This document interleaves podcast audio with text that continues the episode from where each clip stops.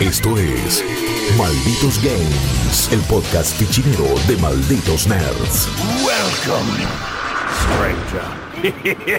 Muy buenas a todos amigos y amigas, bienvenidos a un nuevo episodio de Malditos Games, el podcast gamer de Malditos Nerds. Como todas las semanas, a veces todas, a veces de por medio, me acompaña Flor Lunática Orsetti y por primera vez en Malditos Games tenemos a Sebastián Cigarreta al Grunge Cloud. ¿Qué haces? Seba, ¿qué haces? Flor, ¿todo bien, chiques? Todo bien, todo bien. Todo acá. bien, todo bien. ¿Cómo andás, Joaco? ¿Cómo Flor? Qué, qué honor de, de ser yo el primero que te recibe en el podcast de Malditos Games. Tremendo. Igual, o sea, y encima tenés un recibimiento tremendo, porque hoy nos vas a estar hablando de Watch Dogs Legion. Eh, sí. ¿Es Legion o es Legion? ¿Cómo? Yo le digo, Nah, yo le digo Legion. Pero Ah, porque, porque yo tengo una cosa con los juegos. Eh, cuando no sabía inglés lo pronunciaba como podía. Y cuando empecé a aprender inglés es como que trato de pronunciarlo Claro. co- como se llama el juego. Lo tomo como un nombre propio. Si no, Pasa- eh, Pasa un montón y creo que no es la primera vez que lo hablamos, esto de los títulos en inglés. Creo que siempre sale acá en Games del hecho de eh, decís Legion y te dicen, ah, Watch Dogs Legión, dejate de joder. Y después agarrás y decís Legión en otro ámbito y te miran tipo, ¿Legión? No, no sé de qué estás hablando. sí, sí, sí, pasa, pasa. Yo, es más o menos, uno se adapta también al contexto, ¿no? Si, Obvio, obvio. co- como uno también eh, ve muchos trailers. Yo, cuando hicimos el, el top de las siete razones para, para meterse en Londres del futuro, Hmm. eh, vos mi- mirás los trailers, mirás los videos, es Watch Dogs Legion, están en, en todos lados. Entonces se te pega también. Claro. Sí, se te pega. Eh, Es verdad. Pero si vamos a hablar de juegos de families, eh, no sé, me, me vas a escuchar decir Battle City todavía, porque yo el- el- no- nunca voy a, a pronunciarlo bien. porque se Battle llama Battle- City. Claro, Battle City. ¿qué? Battle Bueno, City. sí, sí, es como, che, che, prende la Switch y ponete un Mario Bros. uh, Odyssey. No, no, Nah, claro, sí, no. déjate joder. Eh, es verdad, es verdad. Es verdad, es depende del contexto, depende del juego y quizá con Watch Dogs que hace rato que lo venimos viendo, hace rato que tenemos trailer, que tenemos adelanto, que en esta E3 está, que en esta E3 no está.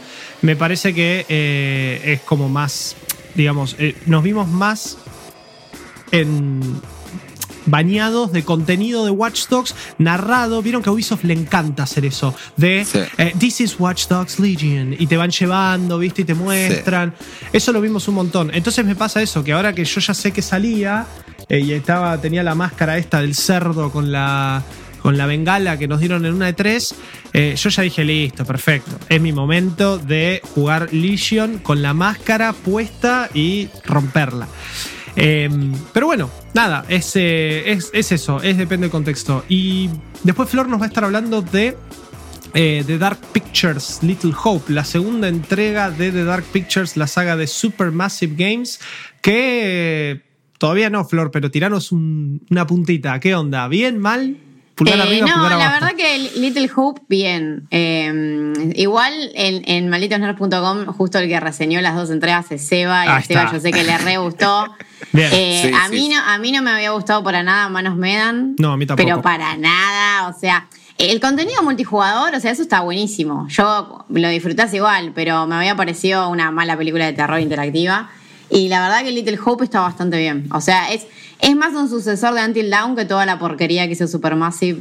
Es como que desde Until Dawn no la venían pegando y recién ahora. Y ahora la pegaron. claro, una cosa así.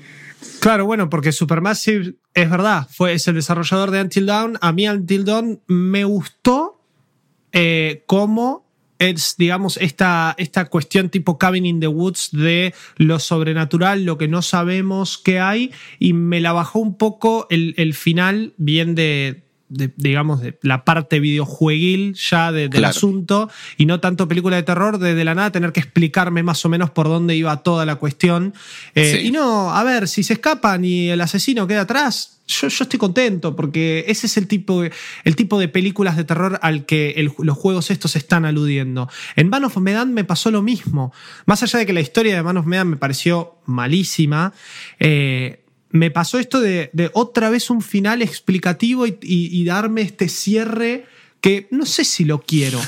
Y Pero en serio, yo no sé si quiero que se cierre el ciclo. Yo quiero que muere uno, muere otro, perfecto, se van y que se vayan corriendo por sus vidas y que estén agradecidos de que no se murieron en Sí. ese barco, en esa cabina o ahora en esta eh, villa, que es medio como si fuese una villa Amish, ¿no? Un, un pueblito. Es, Para, eh, digámoslo, es Silent Hill, digámoslo. Bueno, Sí, es, Es medio Silent Hill. Hill. O sea, es ah, un pueblo está. en Nueva Inglaterra donde, o sea, es uno de los tan- es un pueblo ficticio, pero que imita a Andover, que es un pueblo Sí. Estados Unidos donde se hicieron la mayor cantidad de juicios a brujas. Ah, y la ambientación es tipo juicios a Salem brujas. por ahí, o- Claro, o sea, Salem es el más famoso, pero es curioso que Salem es donde menos juicios se hicieron. No sé por qué se hizo famoso. Eh, Andover y un par de ciudades más, sí, capaz Sabrina, capaz cultura pop, no es explicable. puede ser, puede ser, posta. Eh, pero sí, es medio Silent Hill, como dice Seba, es también, eh, bueno, está bueno, es bastante original, la verdad. O sea, a mí me, la historia me gustó, a- en manos me dan lo que tenía, más allá de... No, no sé, a mí en el final no me había jodido de manos me dan, me había jodido que era... Era medio un slasher sin ganas para mí, o sea, Sí, en manos ve- me dan, es ¿no? que en realidad, a ver, bueno, y ya, ya te damos pie. Por las dudas, aclaro, yo voy a estar hablando de No More Heroes 1 y 2 HD para Nintendo Switch, que salió el otro día y llegó así, tipo, baja, tomá, suda 51, con un juego que a mí de chico me encantaba y que ahora me está costando muchísimo digerir, pero ya se los voy a contar. Le voy a dar pie a Flor, que ya venía ahí, tuki, tuki, tuki, con eh, Little Hope, así que nos decías eh, que Man of Medan era un slasher. Sí, bueno, les, les contaba. Eh, la onda es así, para el que no sabe, Dark Pictures es una antología de terror. En teoría iban a ser seis juegos que iban a sacar dos por año. Obviamente que no sacaron dos por año porque. En parte COVID, pero en parte no, Nah. porque Manos Sí, Manos no Medan, es, es claro. pre-COVID. No, Pero esos, para esos eso. niveles, esos niveles de producción no se hacen dos juegos en, do- en, en No. seis meses. Yo me acuerdo que en la primera reseña le puse todo bien, todo muy lindo, hermoso la- el juego. Digo, pongo en duda la periodicidad de este juego. Al final, de sacar Man cada of seis Medan, meses, al final de Cada- Man of Medan no tenía un teaser de, de Little Hope, sí. Sí. O sea que el juego Sí. ya estaba planeado y avanzado. Sí, y, ya, y en este juego ya tuvimos también el teaser del próximo. Lo Sí, que pasa es que tal cual. Ah. eh, es difícil, no, no debe ser fácil hacer un juego así en seis meses. No, No. no. No, La verdad, sí, no sé. justo que siempre hablamos de crunch. Va, yo me la paso hablando de eso en las Sí, historiales sí, del sí. sitio. No se puede, chicos. Me- a mí me parece que una periodicidad de un año para este tipo de juego está re bien. Un año me parece, ok, ah, inclusive para nosotros los consumidores o, o periodistas, los- porque al final somos consumidores también. Sí, obvio. Eh, ¿Vos decís que se banca seis años la, la franquicia? No, no sé si No, tanto. para mí, ¿sabes qué va a terminar pasando? Van a salir menos juegos, porque Van a ser ya está, cuatro. anu- claro, ya está anunciado el nuevo para 2021. Y yo, a ver, más de 2022, a menos que, ojo, capaz, mágicamente hay un. Claro, capaz hay un The Dark Pictures Until Dawn 2, el Next Gen, algo así, y decís, oh, por favor, pero por la ahora. repega, claro. Además, hay, hay un tema que se les puede reagotar la fórmula, porque me parece que eso se sintió un poco también en el Little Hope. Yo lo que, lo que sentía es, me encantó, o sea, la pasé re bien jugándolo, me lo terminé en dos sentadas, ¿no? Y después lo volví a jugar, lo terminé dos veces. ¿Cuántas horas dura? El, el Man of Medan era dos horitas y media. No, Manos Medan duraba cuatro horas, ¿eh? ¿Cuatro Este- horas? Sí, yo sí, yo lo sí. A la pasé muy rápido entonces. A la primer pasada de, de Little Hope la pasé en casi seis horas. Sí, Ah, cinco montón. horas, cinco horas. Es que es lo mismo que Manos Medan. Pasa que depende cómo juegues. Si vos se te mueren todos, el juego dura menos. Claro, yo llegué con vos ju- todos. Si yo llegué con todos al final, no sé, el tojete. No, en la- a mí se me murió eh, una. La, la chica se me murió en la, en la escena de cara al final. No spoilemos, no Y- spoilemos.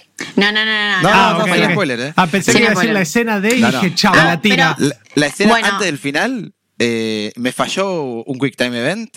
Eso es igual que en Until Down. En Until Down al final se te pueden morir todos si fallás los Quick Time Sí, en la, también. en, la, en la escena final en la casa en Until Dawn se te puede morir Sí. todos. Llegaste ahí, yo llegué con todos vivos ahí. Sí, y a mí se me murió uno o dos, me acuerdo, en Until Down. Y en Man of Medan también, hacia el final, un par se me murieron. Y, Y sí, sí tiene eso. Y, y después en la segunda pasada se me murió la misma. Pero ahí sí, hubo una, hubo una, una injusticia. Porque, porque llegué con Vengo todos vivos, terminé perfecto el quick time, todos los quick time events. Y terminé Sí. perfecto el último quick time event del juego. Y cuando termina, Deus Ex Máquina, ¡pumba! Y me se ve que no habilité bien los diálogos, viste que según como vos desarrolles al personaje con los diálogos, se habilitan Sí, es- ciertos... eso expliquémoslo para, para el que no sabe. El, el tema es así, cosas que tienen de Dark Pictures que también tenían Till Down. Sí. Se te pueden morir todos, o sea, puedes llegar al final con todos muertos, posta. O podés, podés tener a todos vivos y todo lo que hay en el medio. O sea, se te puede morir uno, se te puede morir dos. Eh, en Manos Medan creo que también eran cinco, siempre son cinco protagonistas. Eh, Creo, creo que sí. Sí, siempre Sí. Supermassive va a ser lo mismo. Son cinco protagonistas, eh, que igual es- siempre es medio claro que la historia se enfoca en uno. Sí. En el caso de Little Hope se enfoca en Andrew, que, que bueno, que es un personaje que, es el protagonista del prólogo. Que el prólogo es bastante impactante, así que no lo vamos a spoilear para nada, porque realmente está muy bueno. Eh, pero bueno, vos básicamente en el prólogo ves como una tragedia, por decirlo así, o ves una escena bastante chocante. Eh, y el, el punto fuerte, digamos, como la premisa de Little Hope es que es una historia que te lleva a los juicios de brujas del año eh, 1600 y pico, pero tiene tres líneas temporales. Hay una en los años 70 y hay una en la actualidad. Entonces, yo creo que este juego funciona, por ejemplo, mejor que Manos Medan, porque Manos Medan, el, el gancho de Manos Medan era que encontraron un, un buque submarino y que estaba embrujado. Chau. o sea, no hay sí, mucha más sí. vuelta. En este, al igual que pasa en Until Dawn, como que le encontraron una especie de. Tienen, o sea, encontraron la forma de meterle suspenso durante todo el juego y vos hasta el final de Little Hope no sabes qué está pasando. Claro, y- Eh, y vos vas y te enganchan desarrollando con tus eso. teorías. Exactamente, vas desarrollando tus teorías como pasaba en Until Dawn y como pasa en cualquier, eh, cualquier película de terror de este estilo, porque todas tienen de base el slasher, que son obviamente adolescentes a los que los fajan o los matan de maneras muy violentas. Eh, pero no sé, Cabin in the Woods es una buena referencia, la primera de Scream, o sea, son películas que además de asesinatos violentos, tienen como una intriga de fondo que está bien armada. Y acá en. Little Hope, la verdad que está muy bien hecha. Sí, a mí lo que me gustó de Little Hope es que yo creo que se acerca bastante a lo que es Twilight Zone. Ah, Sí, también. Entonces, Sí, sí, sí. y aparte el el, el curador tiene toda la onda, tiene los mejores diálogos y lo ves ahí, te habla, eh, encima te habla vos, está bueno, está bueno. Para mí tiene esa mística. Eh, Sí, ti- tiene esa mística. eh, Sigue estando el tipo del principio ese que te habla. Claro, por eso el curador, sí, sí, sí. Ah, ah, Es- el curador, ese ahí está, chabón, está. eh, claro, el de Curator, es verdad, se llamaba. Que está bueno porque el juego lo que tiene es que también, como que no hay casi tiempos de carga en el medio, es como una película larga. Y creo que dos veces nomás, o muy pocas veces, se mete el curador en el medio para tirarte como un diálogo así, medio como que te está contando la historia, muy a lo de Twilight Zone también. Y medio que también a veces te anticipa muertes. te, Eh, tira- te pregunta, ¿querés un tip? sí. Y vos le decís, sí, no. Claro, no contesta. tal cual. Eh, bueno, entonces este juego, a ver, básicamente es lo que uno espera de este tipo de películas interactivas o dramas interactivos, que el gameplay está en su mayoría basado en Quick Time Events. Eh, tenés dos mecánicas que vuelven, que estaban en Until Dawn y que acá un poco...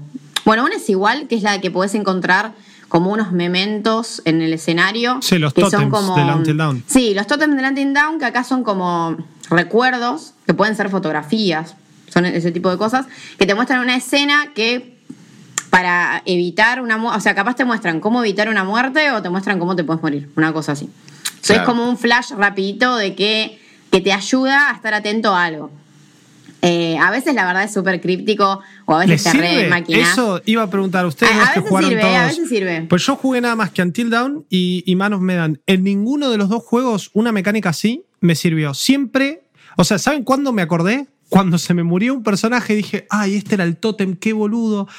Eh, pero no, Sí. más que Es que eso, a si mí- prestas atención, sí, ¿eh? A mí, a mí, por ejemplo, qué sé yo, a veces son cosas muy sutiles, tipo, se cae una lata de aceite, entonces vos estás rependiente de la lata de aceite. ¿Cuándo se va a caer? Son, son ¡Uy, se cayó! así, ¿Viste? claro. Empezás, Sí, ¡Se cayó, sí, se sí. cayó! Y ahí estás reatento, tipo, con el control en la mano. ¿Qué ibas a decir, Seba? Eh, a mí me sirvió en algunas cosas muy particulares, como dice Flor, tipo, a veces te muestran una mesa de una manera, y vos decís, veo la mesa esa y después vi una muerte y dije, uy, acá se viene algo, ponele. O, pero por lo general me muestran muertes que nunca vi, porque a mí no se me muere la gente en esos juegos. yo siempre llego con la gente viva y al final pasa algo. Claro, ahí te, te Entonces, cagan. claro, por ejemplo, yo conozco, vi un montón de muertes de- en, la- en las postales esas que encontrás que nunca las vi en el juego. Eh, y obvio que no las voy a contar ahora porque seguramente por ahí le spoileo algo a alguien. Pero. Misterio. Eh, Sí, entonces- además es un tema porque, por ejemplo, yo no sé en Little Hope, pero en Manos me dan había como eh, cincuenta y pico formas de morir, una cosa así, re loca, No, era un montón. Un montón. Era un montón. Y yo, eh, Manos me dan los jugué dos veces, este todavía no. Y me jugué una pasada como intentando matar a todos. Y claro, la segunda vez que lo jugué había, había no sé, secuencias de muerte que ni te esperás. Tipo, si jugás Claro. a matar, es re distinto. Claro, no, no. Yo este lo jugué dos veces, jugué el- el- la versión normal y después la versión del curador. Mm. Que Ah, cuando Venía- lo terminás, ¿se te habilita o siempre si podés lo, jugar? si lo tenías preordenado, eh, te viene la versión del curador. Se ¿Y te qué habilita cuando lo cambia? terminas. Eh, es una versión en la cual podés manejar a los personajes que no podías manejar antes. Porque el juego se centra en Andrew, pero muchas veces tomas control de otros personajes. Ahora jugás las escenas de vuelta, pero controlando a los personajes con los que vos antes hablabas. Claro. Eh, y también por eso ves, por ejemplo, no sé, eh, si fulanito se cae en un pozo y bueno, lo viste más en tu primer pasada, lo más probable es que si se te vuelve a caer en un pozo en la segunda, puedas ver qué le pasó y cómo cayó y qué, qué- cómo sobrevivió. Eh, y así encontrás también varias postales más, porque yo en la primera pasada encontré creo que cuatro o cinco postales y dije, che, loco. Aparte yo voy, yo me choco todas las paredes, yo juego así y no Sí, encontré sí. nada. Más si sabés que hay collectables, es, es tremendo. Claro. Yo extraño el brillito del Resident 2. O sea, yo el- Uf, Sí, qué bien. sí, el, el brillito icónico de Resident Evil. icónico, icónico. Pero bueno, Y, mm, eh, la verdad es que es un juego que da para pasarse dos veces. Yo, yo la pasé muy bien. Y eso que lo jugué las dos veces seguidas. eh. A nivel miedo. Sí, es que está bueno. No, y lo que paren que lo que iba a contar, porque Ah. es, es dato importante. ¿eh? A ver, a ver, a ver. Eh, que después tenés esa mecánica que está en los rasgos de la personalidad de cada uno, Claro. que básicamente los personajes tienen como rasgos negativos, tipo, por ejemplo, el protagonista es, eh, es como medio seco con la gente. Entonces vos tenés que intentar que no trate, que no trate así a la gente para poder desbloquear opciones como, o sea, positivas, porque vos los tenés que llevar por el- como para superar esos rasgos negativos que tienen. Y así, de alguna manera, podés evitar que se mueran, porque si vos, si tu personaje, ponele, hay otro personaje que es medio mandón, si vos estás todo el tiempo tratando mal a la gente, dándole órdenes y no, y no siendo empático, es como que te vas acercando más a la muerte porque los eh, Quick Time Events se ponen más jodidos. Como que si tu personaje. mm, eh, nada, si tu personaje es sortiva, básicamente. Claro. Quick Time Events jodidos. Entonces. Y más fácil morirse. Y la verdad que los Quick Time Events para la parte final eh, son complicados. Porque no es solo apretar un botón. Tenés, por ejemplo, que deslizar como un cursor a un punto específico. Es todo como muy rápido. Como que tenés que estar todo el tiempo eh, pendiente de la pantalla también. O sea. Sí. Sí, sí, es cierto. Bueno, la chica que se me murió a mí en mi segunda pasada, que habían llegado todos vivos, se me murió de Ex Máquina y me dijo, porque me mostró los candaditos que no había desbloqueado. Claro, eso. esto, esto, y se te murió, maestro. Tal Podés cual. tener los dedos más rápidos del condado de Massachusetts, pero si no progresaste a tu personaje, chau. Yo lo que sentí con los Quick Event, que fue algo muy personal en mi primera pasada, fue que no estaban, al comienzo no estaba claro. Eh, por ejemplo, si vos no sabés de qué va, si este es tu primer eh, Dark Pictures, la primera vez que, que te aparece, viste que te, te muestra primero un icono que funciona como advertencia, te dice tipo, se tiene que agarrar de esta saliente. Y después te dice con qué botón. A mí cuando me mostró por primera vez el cosito, mi primer, dije, ¿qué hago? ¿Tengo que apretar para arriba? ¿Qué es este botón? Nada. Y muchas veces cuando aparecía el input que había que hacer, el juego me estaba tomando como incorrecto lo que yo estaba masheando desde antes. Eh, y si bien yo soy antitutorial, me hubiese gustado que me diga, guarda que el primer símbolo que aparece no es para que toques nada, es una advertencia. Onda, se viene el botón. Claro, vos vas y tocaste. Eh, Después podés ir adivinando más o menos qué botón vas a tener que utilizar, porque si te lo pone hacia la izquierda de la pantalla, sabes que va a ser el cuadrado o la X si tenés Xbox, eh, o si te aparece en la parte inferior de la pantalla, sabes que es la X o la A si tenés Xbox. Eh, en eso sí. Y eh, siempre que sea un- el iconito de ataque, digamos una piña, una patada, lo que sea, es el stick derecho con el, el, el gatillo de la derecha o el R2. Este, y lo que sí me pasó, pero también yo porque soy un, me asusto, eh, no, la, yo sufro bastante los juegos de terror, ¿eh? Los- me gusta, pero sufro. Yo siempre le pregunto lo mismo a Flor, tipo, si ella los. O sea, porque sé que le gustan muchísimo.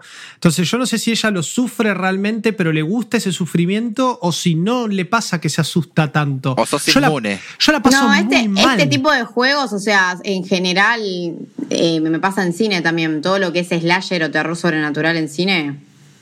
Ah, Claro. A mí lo O sea, me es más, para que- mí es divertido ver las muertes. es, eh, me cago de risa.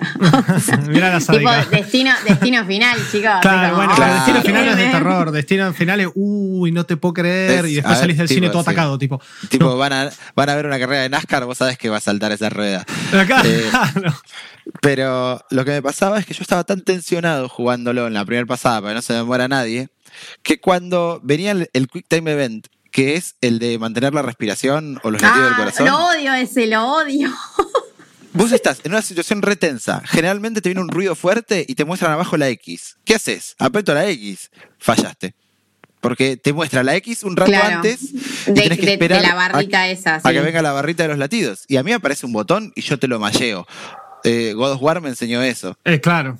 Bueno, faltan, No, y faltan además tutoriales también por ese lado. algo. Es, un- es una herencia, a ver, es una. Es como que yo creo que todas estas eh, experiencias interactivas basadas en QTs están buscando encontrarle como la vuelta que no sea solo apretar botones. Porque si pensamos en, eh, qué sé yo, Heavy Rain o, los juegos de Dead. Cage en general o de, o de Walking Dead, vos ves el botón en pantalla y lo apretás, ya está, no tenés Claro. que hacer nada más. O movés Acá- la mira o te movés vos, tipo. a mí ya me que- había pasado. no, en, en Until Dawn no me pasó, porque Until Dawn en esas cosas era como más tradicional en los QTEs y te daba otras cosas para hacer en los escenarios en Until Dawn, porque vos tenías como más para ver, qué sé yo.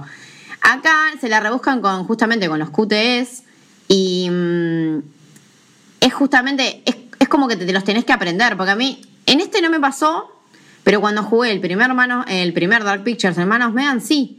Me acuerdo que igual en Manos Medan había unas escenas un poco más tutorial, porque había una parte que, que entrenabas Cuando- para pegarle a un muñeco, como que esas Sí, o cosas eran te medio tirás al tutorial. agua, que tenés que con el traje de buzo encontrar y que bueno, ahí es donde te echabas el buque y etcétera. Eh, también es como que te, te quiere tensionar porque parece que ellos se están metiendo en este coso y si la ras, porque a mí me pasó, eh, la chica rubia se corta y ahí es como, ah, me corté, qué sé yo. Ese corte después no genera nada. Yo dije, chau, ahora este corte va a hacer que le duela el brazo cuando después Sí, tenga que es escapar. sería buenísimo eso. Sería buenísimo, pero es que es lo que a, a lo que apunta este tipo de juegos. Y con Igual esto- en Manos Medan había, había una herida que al No final. me acuerdo. Sí. no me acu- Hay- había hay una, yo me acuerdo que dije Medan. no y no podía salir del agua, no me acuerdo cómo era, pero era no. Sí, hay decisiones en Manos Medan que- hacen olitas hacia el final del juego. Sí. Eso está Eh, bueno, eso a mí me gusta sí. porque te da el, el replay value que hablaba Seba recién, esto de, che, lo terminé y tenía ganas de jugarlo de nuevo, pero me parece que también es más un, si terminaste con todos vivos, es un, bueno, a ver, la voy a cagar por acá a ver qué pasa. La voy a Eh, cagar, sí. O Claro. si se te murieron algunos, es bueno, no la voy a cagar esta vez para saber que no se me tiene que morir. Yo me acuerdo con, con Heavy Rain, se me había muerto uno de los protagonistas y quise resetear y se me borró el save. No. Quise apagar la consola justo cuando pasó y, y se ve que el guardado es tan rápido de la decisión, justamente para evitar que la gente haga eso, que cuando volví a cargar el juego estaba el save corrupto. Tuve que Bueno, volver a eh, arrancar el juego. A mí en Heavy Rain me pasó, yo lo pasé con todos vivos, pero porque hice trampa. Eh, claro, hay una escena en Heavy Rain en la que estás en un auto y tenés que tratar de escapar. Sí. Sí. Y Sí. yo pasé la, mano, pasé la mano por la guantera siete veces y nunca se activó nada y me morí. Entonces cuando veo que se antes que se, cuando veo que ya está, se, se me muere, se me muere, se me muere, puse pausa, quit y recargué. Y recargaste. y Yo quise recar- hacer eso. F. Yo re- cuando recargué, la guantera se abrió. Dije, dale, dale, amigo. Bueno, y ahí zafé. Perfecto. Claro. Con esa trampa. Y acá también quise hacer la trampa. ¿eh? Pues yo Uh. quise, quise salvar a, quise salvar a esta muchacha, pero no.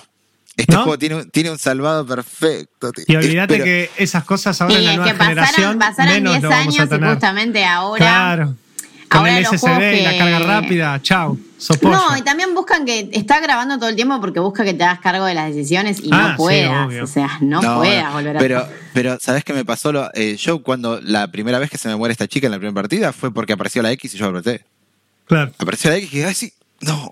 Para Y mí, falló el juego debería arrancar con un tipo, una placa que diga. Esto significa esperar a que aparezca el prompt. Esto Sí, sí. significa mashear. Esto significa. Y no lo tiene, no lo tiene. Medio como que.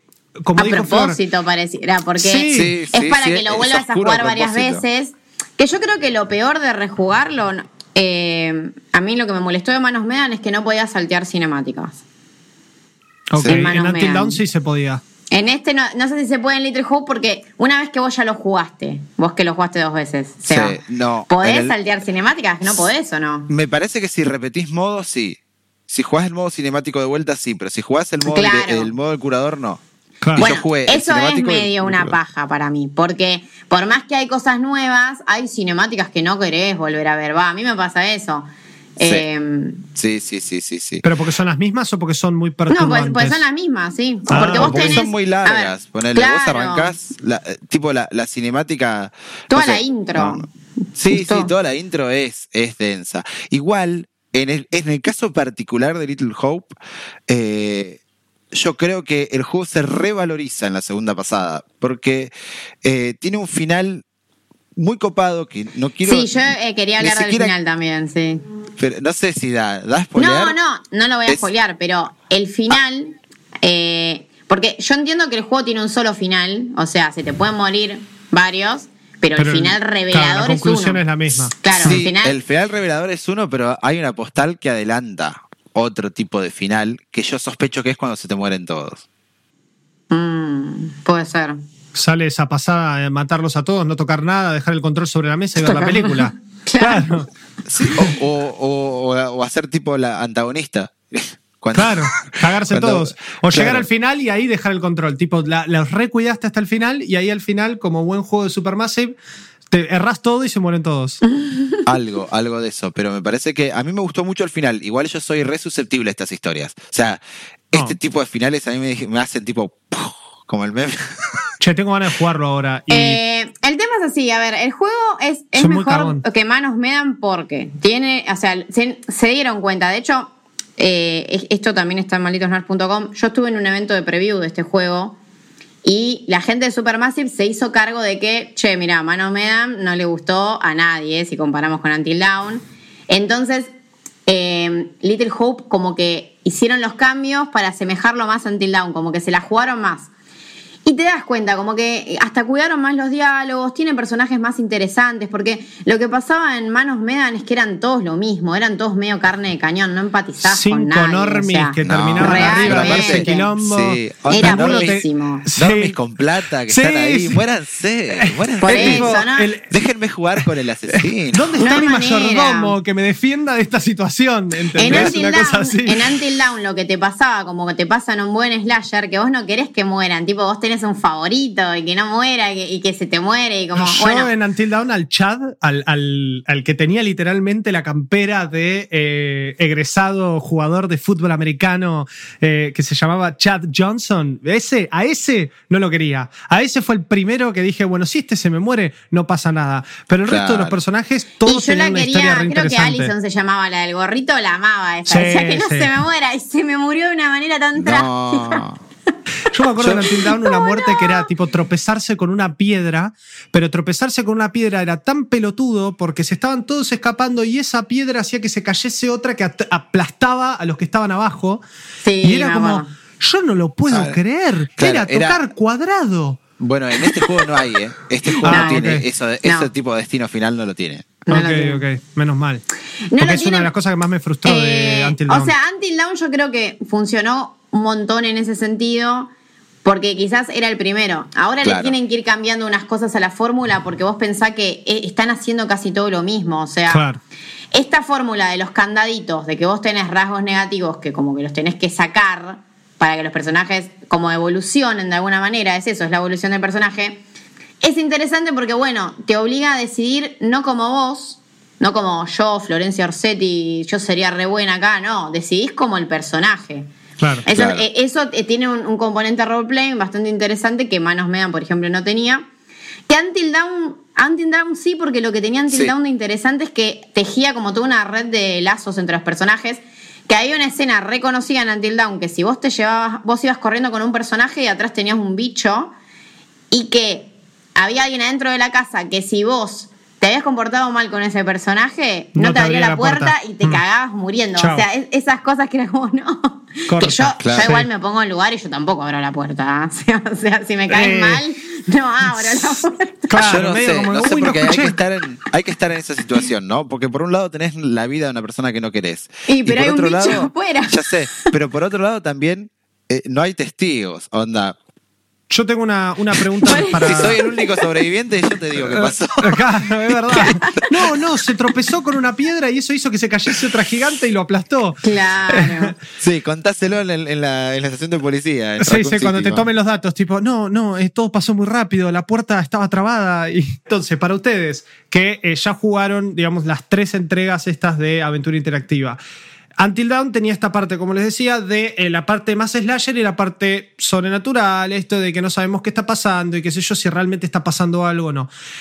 Man of Medan, de entrada, lo que me quiso vender es: tengo a este actor conocido, que es el que lo vi hace poco en The Voice, es el que hace de Lamplighter en, en The Voice y es el que está en, Está, en, Quantum, está en Black Mirror, es, es conocido. Quantum. Break, es Iceman en, en X-Men, sí. Y medio como que la idea era verlo a este pibe con el, eh, este barco fantasma. Eh, básicamente era un barco fantasma. Sí, pero tenía un plot twist después, sí. muy Tenía un plot twist, pero, pero la premisa del terror es el barco fantasma. La Sí, premisa del terror en Until Dawn es hay un asesino y algo más. Sí. En, en Little Hope me dijeron brujas. Me Sí, la- imagino, la ya vi un par de trailers, hay algunas caruflas medio feas. La ¿Qué premisa onda? es que ellos están, es- eso es lo que tiene Silent Hillero el juego. Eh, Hmm. Ellos están yendo como una excursión escolar, o bueno, escolar, no sé. de Te- qué. universitaria, ponele. Sí, universitaria, porque son todos grandecitos. eh, en un colectivo. mala leche. Y básicamente, como que está cortada la calle y, y un oficial le dice como, no se puede pasar por acá, tienen que desviarse por Little Hope. Y los mandan a Little Hope, o sea, de una. no. Little Hope. Y Que vos Silent Hill. Little Hope y o accidente de tránsito, Claro. se perdió el conductor. Claro, bueno, vamos se- caminando todos junto al pueblo.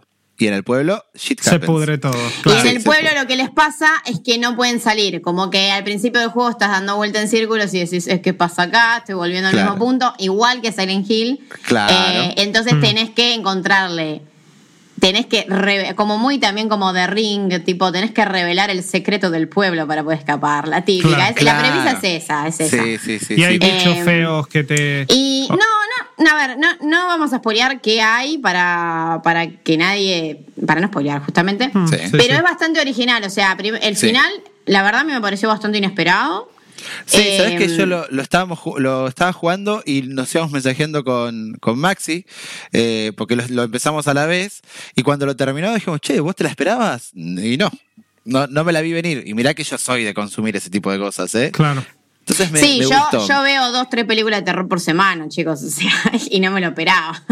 Así que- Claro, claro. Y eso es un re logro, ¿eh? En un medio tan saturado, es un logro. Sí, sí, la, Está- la verdad que está bueno y, y, este- y es una historia muchísimo más trabajada en todo aspecto. Sí. Es como, es la, la, mm, la comparación que yo hago, por ejemplo, si agarramos la saga del conjuro, la de James Wan, este, o sea, Little Hope es como el conjuro 2 y la 1 es como decirte, qué sé yo, Anabel 5, una cosa así, ¿entendés? O sea, Manos Claro. Medan es malísimo Claro. ¿Sabes y qué? Este está re bien refinado. que cómo, cómo arrancó Manos Medan con esa, ese flashback al pasado. Dije, qué bien que viene esto. Y de repente me, me pones a estos chetos ahí. Sí, sí, ¿Qué- sí. qué- qué A los cinco con todo normies. este clima? Hubo, hubo mucho más, más clima y más tensión en, e- en ese momento de los soldados y qué sé yo, que, que con lo que el resto del juego. Claro. Y ahora parece que el próximo va a ser eh, en unas cuevas, ¿no? Yo encontré un- Sí. unas postales que hay ge- gente haciendo spelunking. ¿Cómo se llama en castellano spelunking? Es- no sé, pero sí, sí, entiendo. Rappel. Exper- ¿Rappel es? Ra- ah, ¿O es en inglés también rappel? Nunca. no, no, la es bajar con las la sogas así, o sea, sí, sí. bueno, eso. Está bien Eh, el rappel, sí. Estaba haciendo rappel eh, una flaca y como que guarda, no me corten la soga. Eso fue el, el adelanto. Y, y el, el curador dice, cuando termina el juego, te dice, bueno, eh, nos vemos la próxima. Dice, si es que hay próxima. Bueno, una próxima asegurado hay, dice. O sea que sabemos que un juego más sale. Mirá, o sea que o lo cortan en tres juegos o. Claro, eso y es lo medio- que sospecho yo. Según Está bueno, porque le como- están metiendo juego al, adentro del mismo juego, le están metiendo esta cuestión de che, te dijimos que eran seis, pero en realidad no sabemos Sí. cuántos van a ser. Es, es la onda del curador. El Claro. curador también tiene eso que rompe un poquito la cuarta pared. Primero porque te está hablando a vos, ¿no? Sí, sí, Como sí, te jugador. habla vos, jugador. Sí, claro. eso está bueno. Eh, es original. Igual en Until Dawn también lo tenía. Estaba este chabón, el actor este que hizo de Fibonacci en, en Prison Break, que no me acuerdo cómo se llama, que hacía el Eh, mafioso italiano. Sí, sí, sí, pero no me acuerdo. que el también nombre. era, era el psicólogo, digamos, que era una suerte del curador también. Claro. Eh, bueno, es que yo cuando vi al curador automáticamente pensé en el. Dije, es el mismo de Until Dawn. Es el mismo que me está contando la historia y es el mismo que me va a decir qué, qué hacer o me va a tirar estos tips que decían ustedes antes. Bueno, eh, entonces, Little Hope, dedito arriba o dedito abajo. No, no, dedito arriba, la verdad, está bueno. Eh, y estos juegos lo que tienen para mí interesantes es que, como dice Seba, se pueden. A ver, son juegos que tienen niveles de producción medio como casi triple A, pero valen la mitad, o sea, en consola están 30 dólares. Hmm. En Steam está mucho menos, creo que está a 1900 pesos el juego, o sea, y tenés bastante para. mm, La verdad que, o sea, lo vas a rejugar, tenés el modo multijugador, que está bueno porque te vas pasando el, con- el control con hasta con cinco personas y las decisiones sí, son jugás. compartidas, o sea, ¿Tiene online eso o no? ¿Es solo local? No, tiene creo- online. Ah, debe ¿tiene tener online? online, sí. Sí. Es más, ¿Y hace falta, que, cuesta. ¿hace falta que todos tengan el juego o se la puede vez hacer.? en Manos Medan me parece que no, que no hacía En falta Manos que todos Medan lo tengan el agregaron juego. después a eso. Sí, Claro. tiempo después eh, agregaron la opción de vos podés invitar a alguien, a un amigo, le das, le pasás como un link eh, con el mensaje, con la invitación, se lo baja y lo juegan. Y lo juegan, mira. ¿Y en Play Eh, también funciona todo eso? Sí, sí, en Play también. Una, una ondita como hizo A Way Out, ¿se acuerdan? Claro, sí, Sí. sí. que lo compraba uno solo, pero podías invitar a un amigo. Eh, en este todavía me parece que no está eso, ¿eh? Eso me parece que lo hicieron en No, Manos me Medan parece cuando que todavía no está, pero Manos Medan le, le fueron agregando en su momento distintos DLCs como gratuitos, porque en este momento, si yo, eh, si es como Manos Medan, Little Hope, el Curator's Cut solo lo tienen los que lo preordenaron y Sí, después se lo dan gratuitos, después lo dan gratuito a la gente que lo compró sin preordenar eh, meses después. Como que todo esto es contenido gratuito que se va a ir agregando. Bien. Sí, son tres meses que tarda en el, el gratuito y hasta a dónde se... No, no se puede comprar aparte, es cierto. No, es o, que tenés o que lo esperar. preordenaste Sí. o, lo- o esperás los tres meses. En Steam cuesta dos mil pesos y si querés comprarlo en el bundle con el con, con Manos Medan te sale tres mil, pero bueno, nada, esperen ofertas amigos.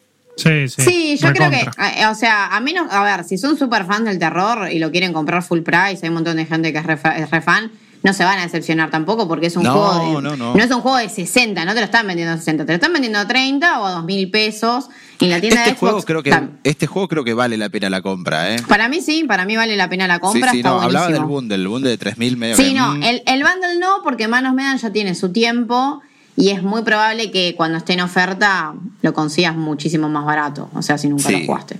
Sí, sí, sí. tal cual, tal, cual. Así que bueno, esto es, eh, sí, dedito arriba para... Dedito arriba para entonces para Little Hope. eh, y bueno, está bien. A ver, para cerrar, arranque flojo. Venía con algo muy arriba, que era Until Down. Supermassive ahora con Bandai está haciendo estas entregas que te- es medio como que está haciendo de lo mejorcito que tiene Bandai y no tiene nada que ver con lo que normalmente Bandai hace con, los, con el anime y con los juegos de, de pelea y etcétera. Eh, y a ver, según dijo Seba, próximo juego tenemos, ya hubo preview, ya tuvo todo, tendremos que esperar al próximo juego. Sí, se para ver llama si- eh, House of Ashes, ya tiene nombre y todo. Ah, o sea, House Dark of Ashes. Pictures, House of Ashes. Es 2021. Y tiene una actriz bastante conocida que es Ashley Tisdale, que hizo más que nada. Ashley eh, Tisdale, es joda, Sharpay en, en High School Musical. No, no puedo creer. Es reconocida. Sí, sí, me, bueno, me- qué bien que la conocía Juan como yo me iba a poner Me a explicar. muero, pero es, es- es cantante encima. O sea, tuvo Sí, una está- breve. Estuvo en un montón de. Estuvo en Phineas and Ferb, en un montón de Sí, series de. Disney Channel, sí, sí. Porque es, es una de las chicas Disney, digamos, que salió de High School Musical, como Vanessa Hudgens. Bueno, ni hablar de Zac Efron, que también salió de ahí. Eh, no, chicos, me pongo loco. ¿Y quién es el famosito en Little Hope? ¿O no hay? Sí, hay un- el chabón de Black Mirror, ¿cómo se llama? Eh, Sí, que, eh, es el mismo que hizo Bandersnatch, ¿no? ¿no? Sí, está en Bandersnatch como el chabón ese que es medio nerd. eh, El raro, el raro, El raro, exacto. ¿Cómo- Will cómo se Poulter. llama? Will Poulter. Will- A Will ver si lo ubico. Que está en Maze Runner también. eh, Sí, es conocido, es conocido. Está en varios lados. En Midsommar. Ah. Ahora eh, de terror en Midsommar está. Lo Que tengo, si, no, tengo. si no vieron Sí. Midsommar, por favor. Pero es un tipo grande, ¿o no? ¿No? Eh, no, no. No, bueno, no sé, 30 años, 30 y pico. Will. Porter es Will o Po- por. Poulter. Ah, a ver, Poulter. Ahí está. Ah, sí, ya sé quién es. Está en un montón de. Está en Sex Education también, este pibe, ¿o no? La verdad no me acuerdo. No me acuerdo, pero sí, pero sí, la vi, pero no me acuerdo, ¿eh? Lo Bueno, retengo. pero puede ser, sí, sí, sí. Lo retengo, lo retengo. Y es verdad, acá está, The Dark Pictures Fandom. Bueno, genial. Eh, me parece que es por ahí la fórmula, ¿eh? Y, y no, no sé qué tanto la veo. A Ashley Tisdale la re veo como protagonista de Slasher. Tipo, Sí. ¡ah! gritando y qué sé yo. Ojalá haga un- una performance, porque la, la verdad que no sé si como actriz será, será buena o no, pero, pero la re veo en ese papel y, y me gusta. Chicos, me convencieron. Voy a jugar Little Hope. Eh, estimo que en algún momento que podamos tener algún tipo de juntada eh, con amigos, porque solo no lo juego ni en pedo. Pero ese soy yo. Y tiene, tiene momentos, es bastante más oscuro para mí que Manos Medan, tiene mejor ambientación y tiene mejores sustos, o sea, está bueno. Yo, a ver, yo no, lo disfruto, son sustos que yo disfruto, pero Sí, que sí, me, sí. me gusta verlos, es como, están, están buenísimos. Claro. Sí, aparte tiene un clima lindo. Eh, en ningún momento, a ver, eh, te tiene, a mí al comienzo dije, ah, pasa esto, es re obvio. Y después, ah, no, no, en realidad esto debe ser el problema. Y, y fui así, así, así hasta el final y la verdad que me Sí, lo re disfruté. la verdad que sí. Bueno, entonces eh, ya nos repasamos, hablamos un montón de Little Hope. La verdad que se lo recontra merece porque parece que está buenísimo. Y chicos, yo lo voy a jugar. Seguro que no lo juego solo, pero lo voy a jugar. Eh, y tendré que esperar a que la situación que estamos viviendo actualmente en el mundo se ablande un poco. Malditos Games. Hablando de ablandar y hablando de adaptar videojuegos a las épocas de hoy en día, ¿quién estaba hablando de eso? No lo sé, pero yo se los traigo ahora en este Malditos Games. Yo les vengo a hablar de No More Heroes 1 y 2 HD que llegaron a Nintendo Switch. No es la primera vez que la saga recibe una remasterización, porque eh, recordemos que existe No More Heroes Heroes Paradise, que es la versión de PlayStation 3, que salió con toda la movida del movie, etcétera, eh, que era la remasterización del, No More Heroes 1 para PlayStation 3, con algunos agregados, algunos bastantes agregados, para eh, complementar el hecho de que el 2 todavía no había salido o salió meses después, ex- exclusivo para Wii. Y el, el 1 tenía como esas. eh, tenía unas boss fights extra y etcétera. Yo antes que nada les quiero preguntar: ¿qué tantos juegos de Suda 51 jugaron ustedes? Todo. Todo. A Flor yo No sé que le encanta. Pero, no todo, pero jugué casi todo. Bien. Yo jugué. No completé todo, ¿eh? No, Lo- no. Jugué hasta que dije, bueno, amigos. Esto es, es hasta acá, exacto. Está Sí. rechapa igual, Suda, sí. Sí, sí. Suda, Suda 51 está rechapa. Pero Suda 51, además Goichi Suda, por las dudas, es el CEO de Grasshopper Manufacture, que son los desarrolladores de este juego. Eh, en realidad uno siempre dice, ah, el juego de Suda 51, y parece como si fuese su trademark, pero en realidad es un estudio desarrollador, él se llama así en Twitter y él se hace llamar así, pero es Goichi Suda. Goichi Suda, además de que es, es un game designer que está bastante loco, eh, es japonés.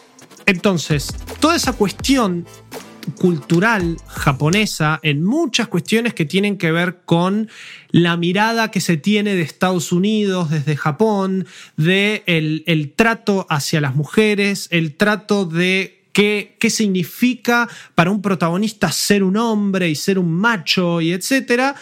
Todas esas cosas están en prácticamente todos los juegos de Suda 51.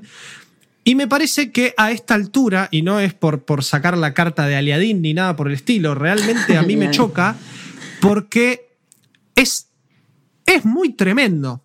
Es, es, es muy tremendo. Y, y, me parece que No More Heroes encima es como el peorcito de todos a nivel de... Porque el juego es un, es un chiste. Todos los juegos de Suda 51 son muy falopa. Killer is Dead, eh, Lollipop Chainsaw, eh, qué sé yo, Shadows of the Damned. Shadows sí, of the Damned, Killer juego que me encanta. Seven, eh, Killer 7, tiene, sí. Tiene varios que son re, re bizarros. El Flower Sun and Rain es, es un. es Uh, un ese, ese es el de Nintendo DS. Ese es Ese es falopa el de los pura. puzzles, sí, que, pero tiene los puzzles más raros que te vas a encontrar en un juego. Es muy Bueno, The, falopa. Sil- The Silver Sí. Case para PlayStation 1 es el, También. digamos, como es, Let It es- Die también, ¿no? Let, Let It Let Die. Die, sí, creo que sí. Sí, es, de como el ellos. Souls-like de él, Sí. el de ¿Qué, Let It man- Die. qué manera de meterle horas al Let It Die, por favor. Que encima era gratis, era una- un modelo Sí, de negocios rarísimo que nadie bueno. entendía, pero estaba muy bueno. La verdad Estaba que estaba, bueno, estaba es bueno. verdad. Bueno, y todo, en realidad la carrera todo arranca con eh, The Silver Case, que es, es algo que yo conocía por, por mitos de internet y no tanto jugarlo, porque no sé si siquiera si lo llegaron a localizar, The Silver Case, Sí, por sí, lo menos. lo- hay una versión de PlayStation 4, creo que salió hace eso. un par de años o dos, tres Pero el original de Play 1 nunca salió y era también era una aventura gráfica bizarra, bien japonesa, con, eh, digamos, resolución de casos tipo Phoenix Wright Ace Attorney. O sea, era ver una escena, encontrar pistas, después ir y, y presentar las pistas para tener cierto tipo de, de avance en la historia. Eh, no More Heroes es un juego de acción en joda. O sea, me parece que esa es la mejor forma de eh, definirlo. Porque el mundo, nosotros, es el protagonista del juego es eh, Travis Touchdown. Eh, obviamente estamos hablando de un juego que salió en el 2007 con su secuela en el 2010 y que hace poquito recibió su upgrade en Nintendo Switch. Eh, como les dije al principio, el primer No More Heroes había llegado, salió para Switch, no, perdón, para Wii de la mano de Ubisoft, yo incluso a esta altura, con todo lo que está pasando en Ubisoft, no me sorprende para nada que alguien haya dicho No More Heroes, sí, adentro, vengan esos mensajes subliminales. Eh, y No More Heroes 2 Desperate Struggle después llegó en 2010. La versión de Play 3 está publicada por Konami, Así que también esto fue todo un arreglo interno ahí adentro de, Japón. Y No More Heroes 2 Desperate Struggle recién ahora está llegando a manos de la vasta mayoría de los jugadores porque es verdad que la Switch vendió muchísimo, la Wii también, pero la Wii en el 2010 ya era una consola que, digamos, estaba. Estábamos a dos años de que salga la Wii U. Eh, en el 2010 tuvimos juegos como Xenoblade Chronicles, que fueron de, los, de las últimas eh, cosas increíbles que tuvo la Wii. Y a mí el No More Heroes 2 me pasó muy por abajo. El 1 me encantaba. ¿Pero por qué me encantaba de chico? Primero porque no entendía nada. 2007 yo tenía 12 años. Estaba jugando un juego con, la sangre que tiene No More Heroes, con la representación de los cuerpos femeninos que tiene No More Heroes, con las palabras que usa. Encima, obviamente yo tenía una versión bien del blockbuster que estaba en inglés con subtítulos en castellano gallego. Entonces yo leía palabras como guarra y cosas así que yo no entendía nada que significaban. Y después al googlearlas era, ah, ok, Está bien, está diciendo esto que acá en Argentina se dice así. Pero era un juego falopa que en realidad era, sí, mirá, soy un otaku canchero con una espada láser que eh, va a matar a todos. Y por ese lado, la comedia y todo lo bizarro de lo que son las peleas en el primer juego, eh, que la versión de Nintendo Switch en el primer juego prácticamente no tocó nada porque como está el segundo juego disponible, no es la misma versión que salió para PlayStation 3. Eh, a mí lo que me gustaba de chico y que me hacía cagar de risa era espadear con la, katana, que, y acá, primer error de, del podcast, son bastante comunes, Seba, acostumbrate porque yo siempre alguna cagada me mando, pero vos no espadeás en No More Heroes. El motion controlling es para acomodar la katana de Travis y después vos tenés que tocar un botón. Entonces, si vos tenés el Wiimote acá, o el Move, o en este caso el Joy-Con, si vos levantás, tocas un botón, Travis pega de arriba rápido. Si vos bajás el Joy-Con o el motion controlling de tu preferencia y tocas el botón, pega desde abajo y pega más fuerte, con otro combo. Pero esos son los dos combos que tiene. Y después tiene un par de pinitas y unas patadas. El juego es un beat'em up. No, no tiene otra. Tiene algún que otro elementito RPG que te quiere introducir, pero el juego es un beat'em up.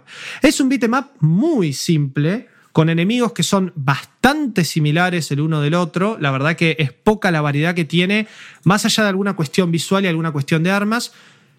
Pero yo siempre con, con, No More Heroes, más de grande cuando lo empecé a analizar y cuando me metí en el mundo del análisis de los videojuegos y empezar a jugar más cosas, me di cuenta que eh, tranquilamente No More Heroes podría ser un boss rush y sería mucho mejor juego que el falso open world que te quiere dar el primer juego, que acá está en la versión de Switch, el no open world que tiene el No More Heroes 2, que en realidad es el que más les vengo a hablar hoy porque es el que yo nunca terminé. Yo No More Heroes 1 lo, lo debo haber ganado cuatro o cinco veces. Era un juego que me encantaba.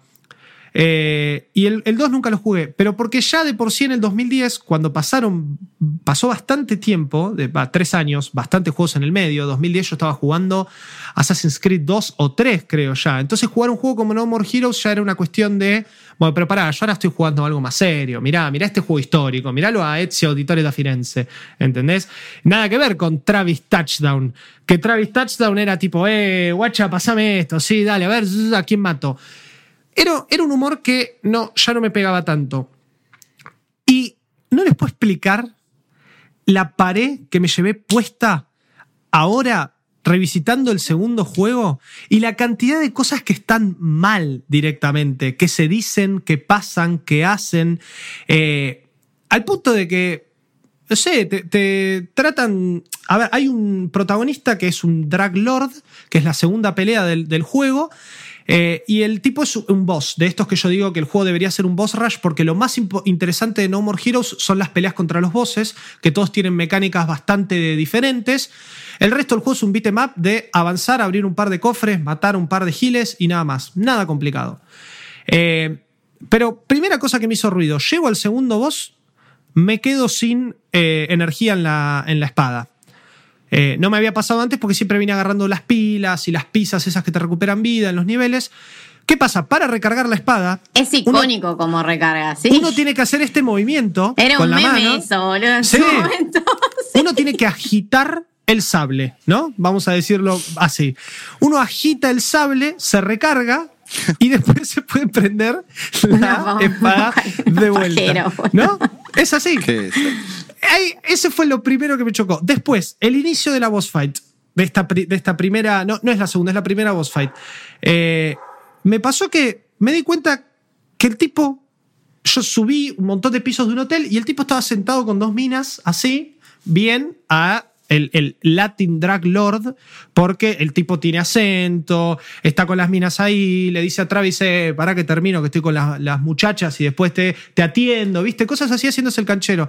Y Travis le dice, no, pará, yo estoy acá, ahora les, les voy a explicar bien la premisa, yo estoy acá para esto. Y el tipo le revolea las minas, a las dos minas, y Travis la frena con su espada láser y se empiezan a pelear con las minas en el medio y las minas terminan cortadas en mil pedazos, siendo despedidas por todos lados. Es grotesco eso, pero es grotesco. Y, no, no importa, a ver, sí, o sea, lo hace más terrible el hecho de. Entramos con cosificación de la mujer. Bien, agarro encima, la revoleo así nomás. Y es, es una cosa que se nota que el juego no quiere que vos pongas la atención ahí. O es más, quiere que te cagues de risa con eso. Como, ah, jaja, mira, terminaron en el medio de este quilombo. Y no, eso está muy mal. Si hubiesen sido. Ni siquiera tiene la bajada de línea de que el héroe las altaja y se paren. Acá y se enfrenta. Claro, también esa cuestión machista de yo vení, yo te salvo porque soy un hombre fuerte y poderoso. No, Travis le chupa huevo. Hubiese sido inclusive hasta mejor, antes que descuartizar gente por el aire como si fuera un, objeto. Exacto. El hecho de que sean, o sea, el, hecho de que sean mujeres viene por el, por el tema, y lo menciono, por el hecho de este cliché de que él entra a la habitación y es, como les digo, el Mr. Mafia con las dos minas. Si hubiesen sido dos tipos, o peor, si hubiesen sido perros, peor que los tipos, no, no, no que las mujeres. Eh, o sea, me hubiese llamado la atención. Pero les tengo que ser 100% sincero, cuando vi esa escena ya automáticamente dije, o sea, esto, es una cuestión personal mía, ¿eh? por eso dije no quiero sacar la, carta de Aliadín, pero me, chocó muchísimo, posta me chocó muchísimo, porque digo, es innecesario. O sea, en todo y caso. el problema, mira, el problema es Japón, lamentablemente. O sea, es como que cada vez nos choca más. Eh, como cuando hablamos del, del Deadly Premonition 2. Sí, que Deadly Premonition, Deadly Premonition 1 en 2010 algunas cosas las, las entendía, sobre todo con el. Eh, hay un personaje que. Mm, que es, que es transgénero en el 1, pero que está re mal manejado, cualquier cosa. Sí, sí, me acuerdo del quilombo que tuvo. Por eso. Y en el 2, que también hay, hay un personaje trans, pero se, es como que se nota que quizás a ver, Sueri tiene mejores intenciones que Suda, porque Suda no le importa nada y siempre eh, se burló de gays y objetificó mujeres y siempre, salvo algún que otro juego, pero la mayoría, por ejemplo, Lollipop Chainsaw en su momento fue un juego bastante feminista, o sea, a muchas chicas le gustaba, estaba buenísimo, pero bueno, es como pero sin embargo era ella vestida de cheerleader, llena de sangre, con las tetas la objetificación está siempre, tal cual. O sea. Em, pero bueno, lo que digo es que Deadly Premonition 2, que incluso es un juego también de este año, también es como que mete un montón de clichés que son solo de Japón. O sea, cuestiones con incesto y esas cosas que vos decís, mm", que siempre las meten con personajes queer, que no, la verdad que no están buenos, o sea, refuerzan estereotipos chotos y no me, no me sorprende igual de No More Heroes, porque a mí No More Heroes en su momento me había parecido ya machista, pero bueno, hoy en día capaz creo que si lo vuelvo a jugar, lo pero ¿qué edad, tenías? O sea, a mí me pasaba eso, yo tenía 12 años y además de no entender del todo, era gracioso eh, por el hecho de tener mi primer Wii, tener que recargar la espada así, ¿entendés? En la época de la Play 3 fue cuando yo lo jugué, porque yo lo jugué con el move de la Play porque no tenía Wii en su momento. ¿Pero qué tendría? ¿Qué sé yo? 16, 17 años tendría, qué sé Sí, sí, eran otras épocas. A ver, yo no acá no estoy viniendo a traer y a tildar al juego de esto es un desastre machista, no lo jueguen. Eh, es un juego que es del 2007, es un juego, el segundo que es del 2010. Siempre hacemos estos disclaimers del paso del tiempo. Ahora, ¿por qué hago este disclaimer? ¿Y por qué me parecía interesante traer No, More Heroes hoy? Yo me lo acordaba polémico a nivel sangre, no me lo acordaba polémico por estas cosas, ni hablar de todas las... Eh, porque así, la premisa del juego va así. El juego trata sobre eh, el protagonista Travis Touchdown, que es un tipo que en el primer juego está en un bar, súper tranquilo, tomando algo, y de la nada aparece un asesino y le faja a alguien muy querido. Y este le faja a nivel de que lo mata. Entonces él agarra y dice, che, ¿quién es este tipo? ¿Por qué lo mató? ¿Es un asesino? Y él dice, no, él es uno de los tantos asesinos que tenemos en este sistema underground de ranking de asesinos en la ciudad de Santa Destroy. Santa Destroy es Santa Mónica, en Los Ángeles, es exact calcado, porque está la playa, está el, pier de de Santa Mónica y todo. Y agarra y lo llaman a Travis y le dicen, che, vos querés venganza, ¿no? Sí, bueno, para tener venganza vas a tener que ser uno de estos top 10 asesinos. Ok, Travis Touchdown es un otaku gamer a muerte. Entonces, como es un otaku gamer a muerte, obviamente por, por obra de, de magia, sí, sí, por arte de magia quise decir, él agarra y tiene su katana láser.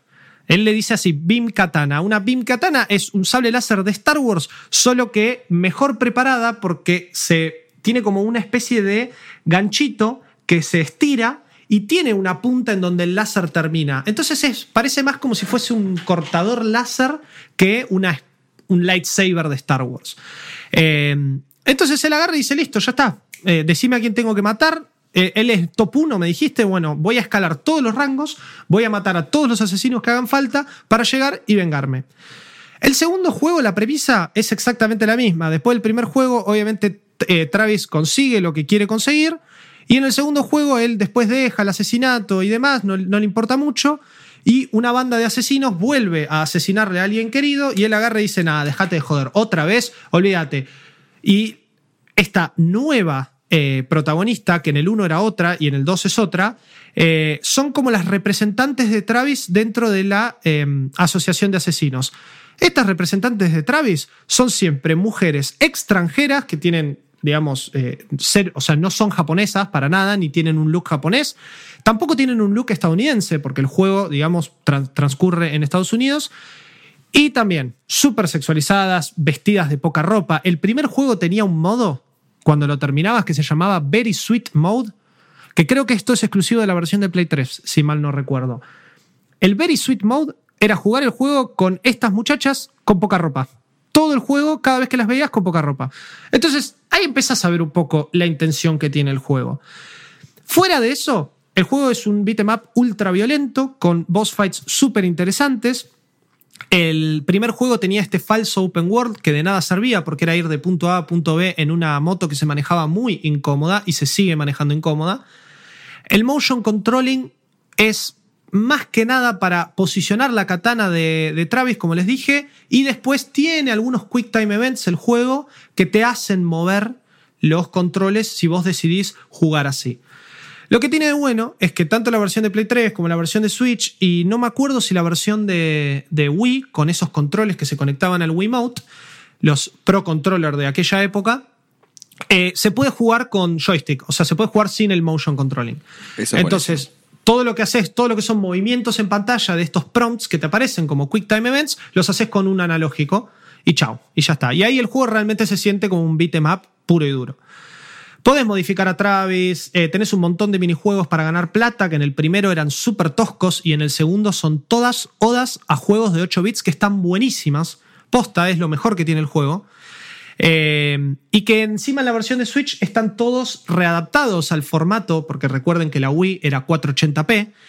Eh, estas versiones son 1080p, igual que la versión que salió para PlayStation 3. El 2 también está todo rescalado.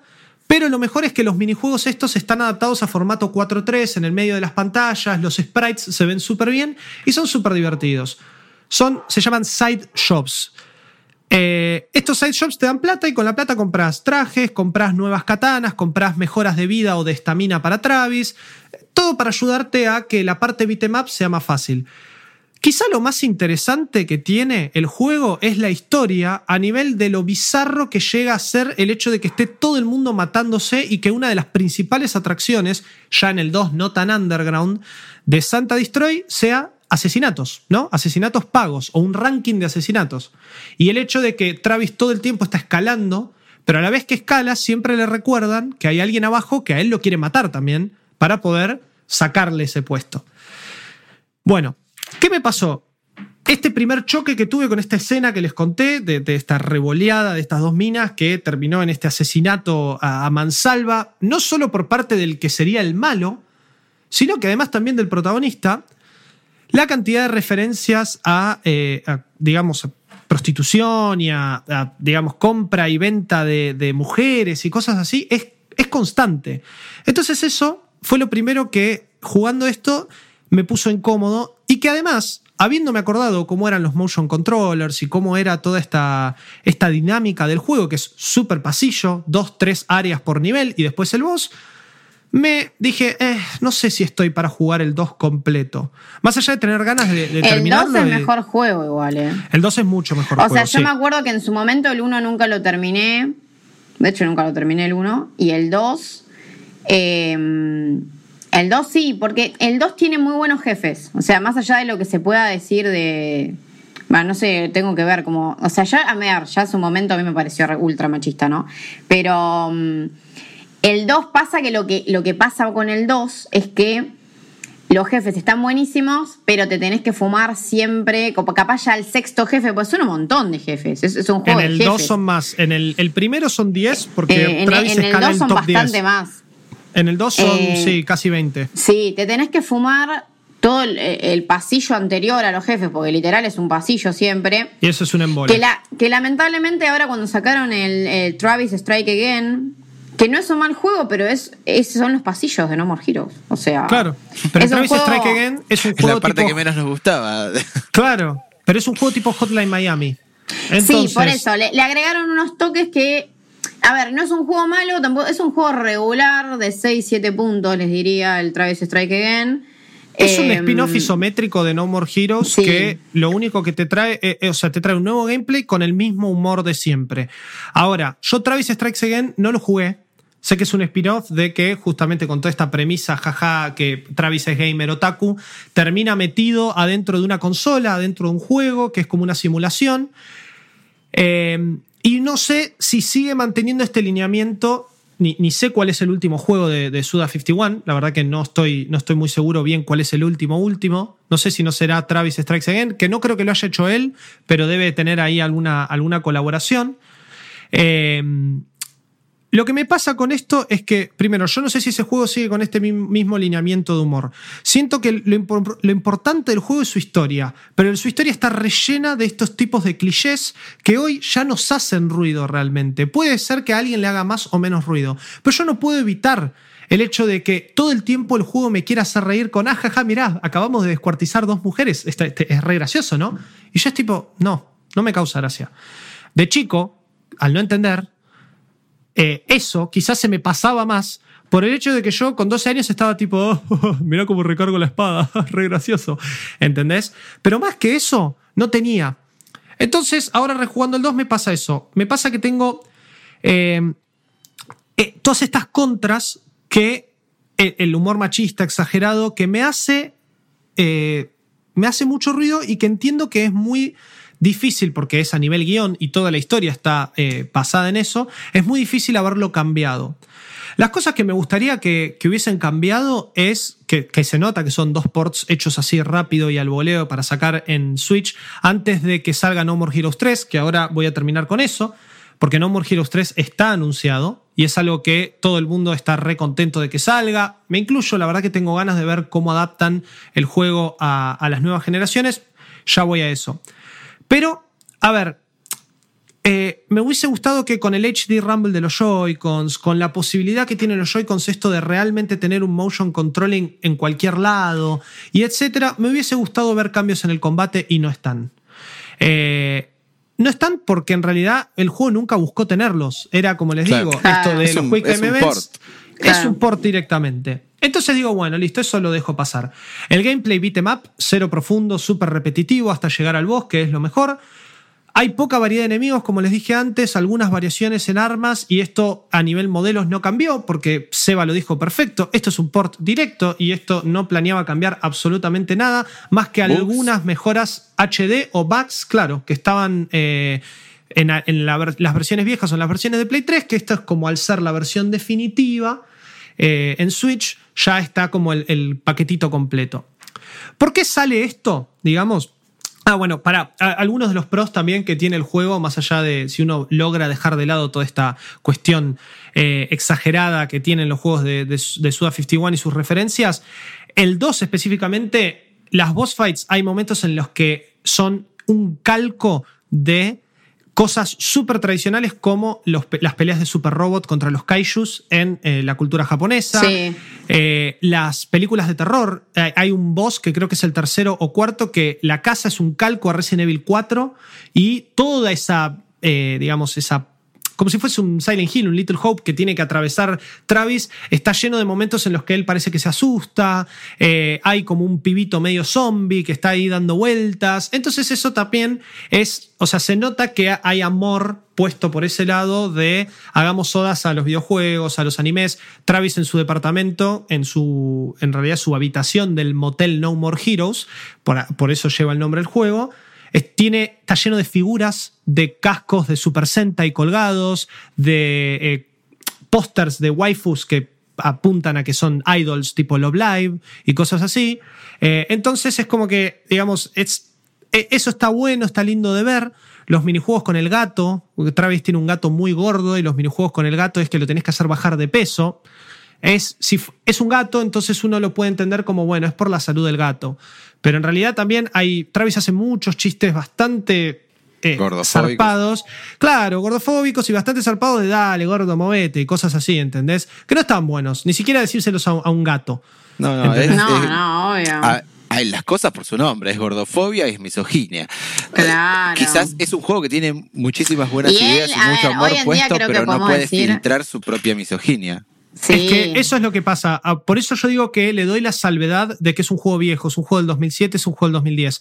2007 era un momento, 2010 era otro momento, pero ahora, 2020, estamos muchísimo más avanzados. El meme ese, ¿vieron? Del tipo que está como brillando y que le brilla el cerebro, que estamos como mucho más adelantados.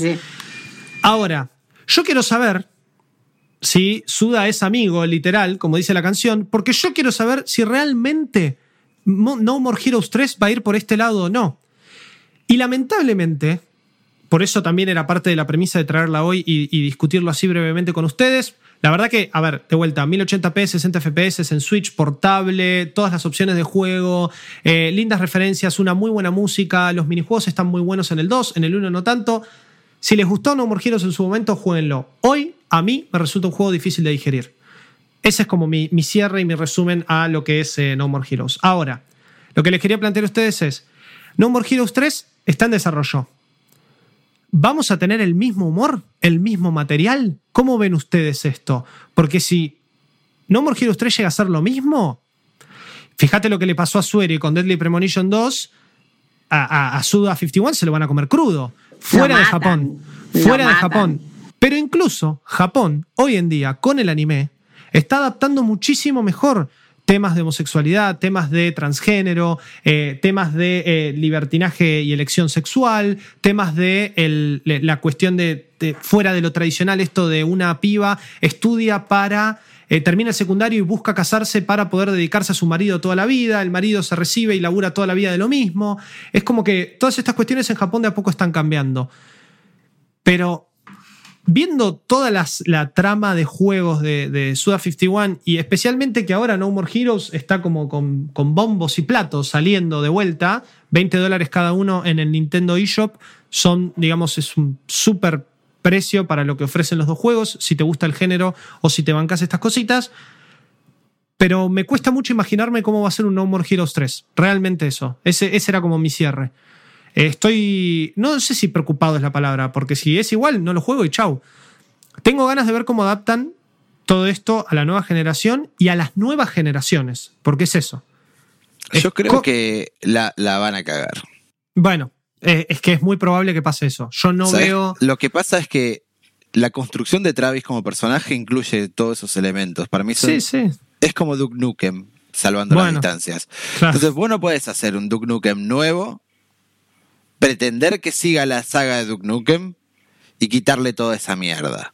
La mierda es parte del personaje, entonces, si, si se la sacás, vas a tener al, al, grupito de siempre que va a decir, ay, me adaptaste al personaje, porque... Sí, sí, los que salieron a decir LGBT agenda en, The Last of Us 2, sí. Bueno, que lamentablemente son muchos.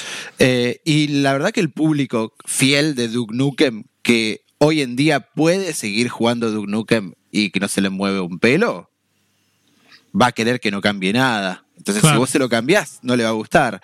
Eh, no sé cómo será el público de, de, No More Heroes en ese sentido. Yo sé que Japón tiene incorporada la misoginia y la objetificación de la mujer como si fuera algo común. De hecho, sin ahondar demasiado en el tema, eh, el tema de la pedofilia en Japón, o sea, es un país que está, está repodrido en, ese sentido. Pero por, eh, suerte en No More Heroes no hay nada de eso. O sea, digo por suerte porque es lo único que le falta, más o menos. Sí, claro, es la moneda. A mí, te digo, cuando vos estás contando lo de tu experiencia con No More Heroes 2, me hizo acordar a cuando este año tuve que revisar eh, la remasterización de... Ay, ¿cómo se llama? Saints Row the Third. Ah, sí, ah, también. sí, también. Y estaba probando los modos y qué sé yo, porque yo lo había jugado en Play 3 un poco en su momento. nunca fui de los juegos de mundo abierto. Y, y cuando me pongo a probar los modos, bueno, hay modo tipo horda, ¿no? De survival. Me pone con un dildo de goma gigante sí. a matar prostitutas. Sí, sí, sí. Es... Entonces yo dije, no, esto no. Y ahí nomás, eh, el modo ese lo saqué, dije, esto es una mierda. Y ya arranqué a jugar con, es, con esa mentalidad, uy, acá y sí, el juego está lleno de mierda. Sí, eh, los juegos de Suda, por ejemplo, no sé si se acuerdan. También. Sí, no sé si se acuerdan del Killer is Dead. Sí, pero exagerado. El Saints Row es como que GTA tiene prostitución, tiene. O sea, vos si querés podés ser un, un hijo de cura y ir y no sé, contratar a una prostituta y después matarla y ganar la plata. Sí, pero no, no hay ninguna misión que te obligue. No es que te dice, vamos a matar prostitutas a tal lado. Sí, sí, sí, este modo era exclusivo eso. Te lo propone y se ríe y, se ríe de la homosexualidad y se ríe de todo. Entonces, eh, claramente yo no soy el tipo de persona para jugarlo. Claro. Eh, lo jugué y lo analicé como port y como juego y la verdad que también era bastante malo. Flor, ¿qué ibas a decir? No, lo que les decía del Killer is Dead, que no sé si se acuerdan, que vos tenías la secuencia Hack and Slash y tenías también una sección en la que ibas como a un bar a levantar minas y claramente no me acuerdo porque... Y tenías un, eh, un... Como que el addon más caro del juego eran lentes de rayos X para verles abajo de la ropa interior. O sea, eso No. era... Sí. Eso era lo más caro, no era una espada, no era una armadura. Eso adentro era del juego. eso. Sí, sí, Sí. dentro del juego. Claro, lo que Claro, pasa sí, es que las veías en es- ropa interior, digamos. Es como Claro. que... Como que eh, eh, las, las seducías igual en el bar, como seducías normalmente, Sí. pero podías verle la ropa interior. Hasta con, un, con gafas de rayos X. Tan Japón, tan Claro, Sí, es que es ese, ese, ese concepto de fanservice que tienen los japoneses, que normalmente incluye mujeres siendo objetificadas. Ese es el fanservice. Es tipo cuando vos mirabas, miramos en Locomotion, en Locomotion eh, Aika. Sí, Y sí. el- entre comillas, el fanservice era que siempre iba a haber cada. Yo me acuerdo que un amigo había hecho el, el conteo cada cuántos segundos aparecía una bombacha. Era, por algún motivo, una chica se tropezaba y se le, el- la, Sí, la- es la- que hay un género para eso. Eso es el género Echi en el anime. Y es, y es eso. Eh, tenés High School of the Dead, que es un, un anime de zombies, eh, de un grupo de pibes de secundaria súper, súper comprometidos y, y con toda la cuestión mental que implica de la nada tener que matar personas que ya no son personas, pero en el medio es tipo, uy, me rasgó la camisa, bloom, y Claro. salen rebotando. O, uy, Eh, me eh, caí. Es eso, claro. Es ese, ese elemento calenturiento que no se le puede. Se ve que no lo pueden sacar de su No, y obra. no, lo- y no lo van a sacar. No, ya es una. Por, ya me por parece eso es que está creo que instaurado. No More Heroes 3 va a ir un poco por... No sé si va a ser tan violento como esto que nos contabas recién de las mujeres descuartizadas, pero va a ir por no. ese lado, va a ir por ese lado igual y ahí vamos a estar nosotros como consumidores tomando la decisión de si jugarlo o no jugarlo, o recomendarlo o no recomendarlo. Espero realmente, ya tenemos adelanto de No More Heroes 3. Se supone que debería llegar el año que viene. Eh, digamos, se ve lindo, se ve eh, parecido, por lo menos desde afuera y sin tanto. Eh, tanta, ahondando tanto en lo que Travis haría o dejaría de hacer. Pero bueno, hay que ver también si no se van por el otro lado y se toman el chiste de, ah, ¿se acuerdan que antes podíamos hacer esto, pero ahora ya no está muy bien visto, así que no lo hacemos? Tampoco me sorprendería que hagan una cosa así, ¿eh? Realmente. Pero bueno, como hack and slash eh, y beat 'em up, el juego es un bodrio. Pero como boss rush y como world building, a mí eso es algo que siempre me llamó mucho la atención de No More Heroes. Porque los, los bosses están todos re locos, tienen todas armas muy raras, backstories súper, súper raros. Son todos, digamos, Travis mismo lo dice todo el tiempo cada vez que lo mata. Para ser un asesino tenés que estar mal de la cabeza. Entonces, su malestar de la cabeza, también una joda bastante chota, es que él es otaku. Entonces, como consume mucho anime, él es un capo con, las- con todo. Eh, y tiene un mecha y, y- y se sabe todas las, las de películas de terror o de animes, de cómo hacer los cortes y bla, bla, bla. Es un Eh, incel, chicos, Sí, perdón, pero. sí, sí, sí, recontra. Perdón, pero. Y bueno, entonces tiene sentido de que el 3 sea más de lo mismo, ¿no? Pero es que además también va las asesinas lado mujeres es como, bueno, hay algunas asesinas mujeres que tienen re, re buenas eh, personalidades. Pero Travis las disminuye siempre. Es como, nada, bueno, ¿sabes qué, Hani? Eh, vení, vení que yo te voy a enseñar cómo es, es esto. lo peor el tipo. Y es como, bueno, está bien. Eh, espero realmente que No More Heroes 3 haga un mejor trabajo. No lo sé, no lo esperamos. Pero, a ver, la idea de hoy, justamente en Malditos Games, es hablar de juegos. Eh, no More Heroes es un juego que tiene ya varios años, que no tiene mucha profundidad a nivel gameplay, así que los que les conté es lo que es. Pero realmente, no, no iba a hablar de todo esto, pero jugué una hora y dije, no puedo dejar de lado esto. Es algo que hoy choca muchísimo, así como vos contaste lo de Saints Row, que la verdad que es un gran ejemplo también, porque es todo esto llevado al extremo también en Claro. Saints Row. Sale Y- Saints Row 5 y ¿qué vamos a esperar? ¿Van a, van a volver a hacer lo mismo pero con un gráfico más lindo? Y bueno, guárdese Hay su ver. juego porque yo no lo quiero. Malditos Games. Exactamente, exactamente. Pero bueno, vamos entonces, ahora sí, vos recién dijiste los open world son lo mío. Sí. No mientas más, no mientas más, porque hoy venís a hablar de el Open World, por lo menos hasta esta altura del año, que, que llegó con un montón de premisas. Watch Dogs Legion. Seba, ¿qué onda?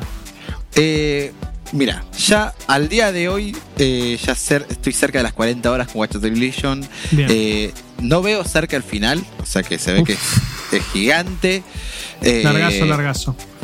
Pero la verdad es que está muy bien. Mi primera impresión fue muy buena y no creo, o sea, el juego tiene que ser un desastre ahora para que a esta altura del, juego yo sienta que revierta mi posición sobre el juego. Está muy bien.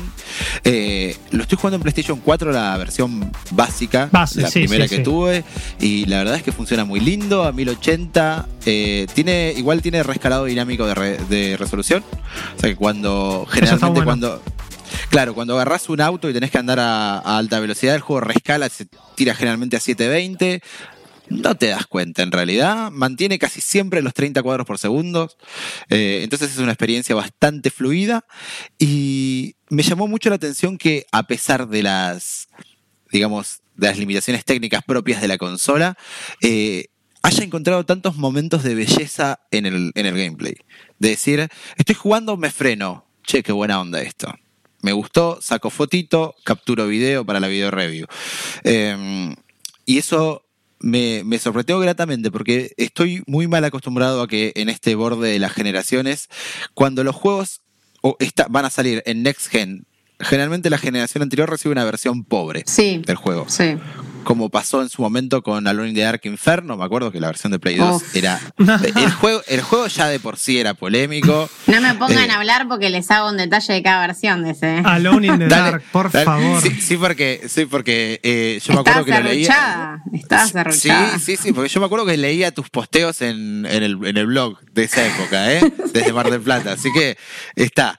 Eh, y es más, hace unos tres o cuatro años fue me compré el de Play 3 que lo rastreé por todos lados porque yo había jugado solamente el de Play 2 y era una decepción. Bueno, yo esperaba que Watch Dogs Legion sea más de lo mismo en ese sentido hmm. y la verdad es que me sorprendió porque tiene todo lo que prometieron y lo tiene funcionando bien, inclusive el sistema este de reclutar a cualquier persona que ves por la calle. Em, ese fue el selling point. Desde que Watch Dogs Legion se mostró al mundo, era tipo, vi anyone. Sé quién quiera ser. ¿Viste? Como, como Barbie Girl, ¿viste? Yo sé lo que quiero ser, pero. El, o sea, por lo menos a mí, y ahora seguramente nos contás, el, era. Che, ¿y qué hacen con los voice actors? Che, ¿cómo se relacionan en las cutscenes? O, ah, bueno, está bien, tengo un protagonista, pero puedo ser cualquiera. Como pasa en Genshin Impact, por ejemplo, que vos tenés un montón de personajes, pero siempre que hablas algo de historia, ¡tuc! te switchean el modelo y te ponen al protagonista. Acá no. No, no, no. Acá son todos.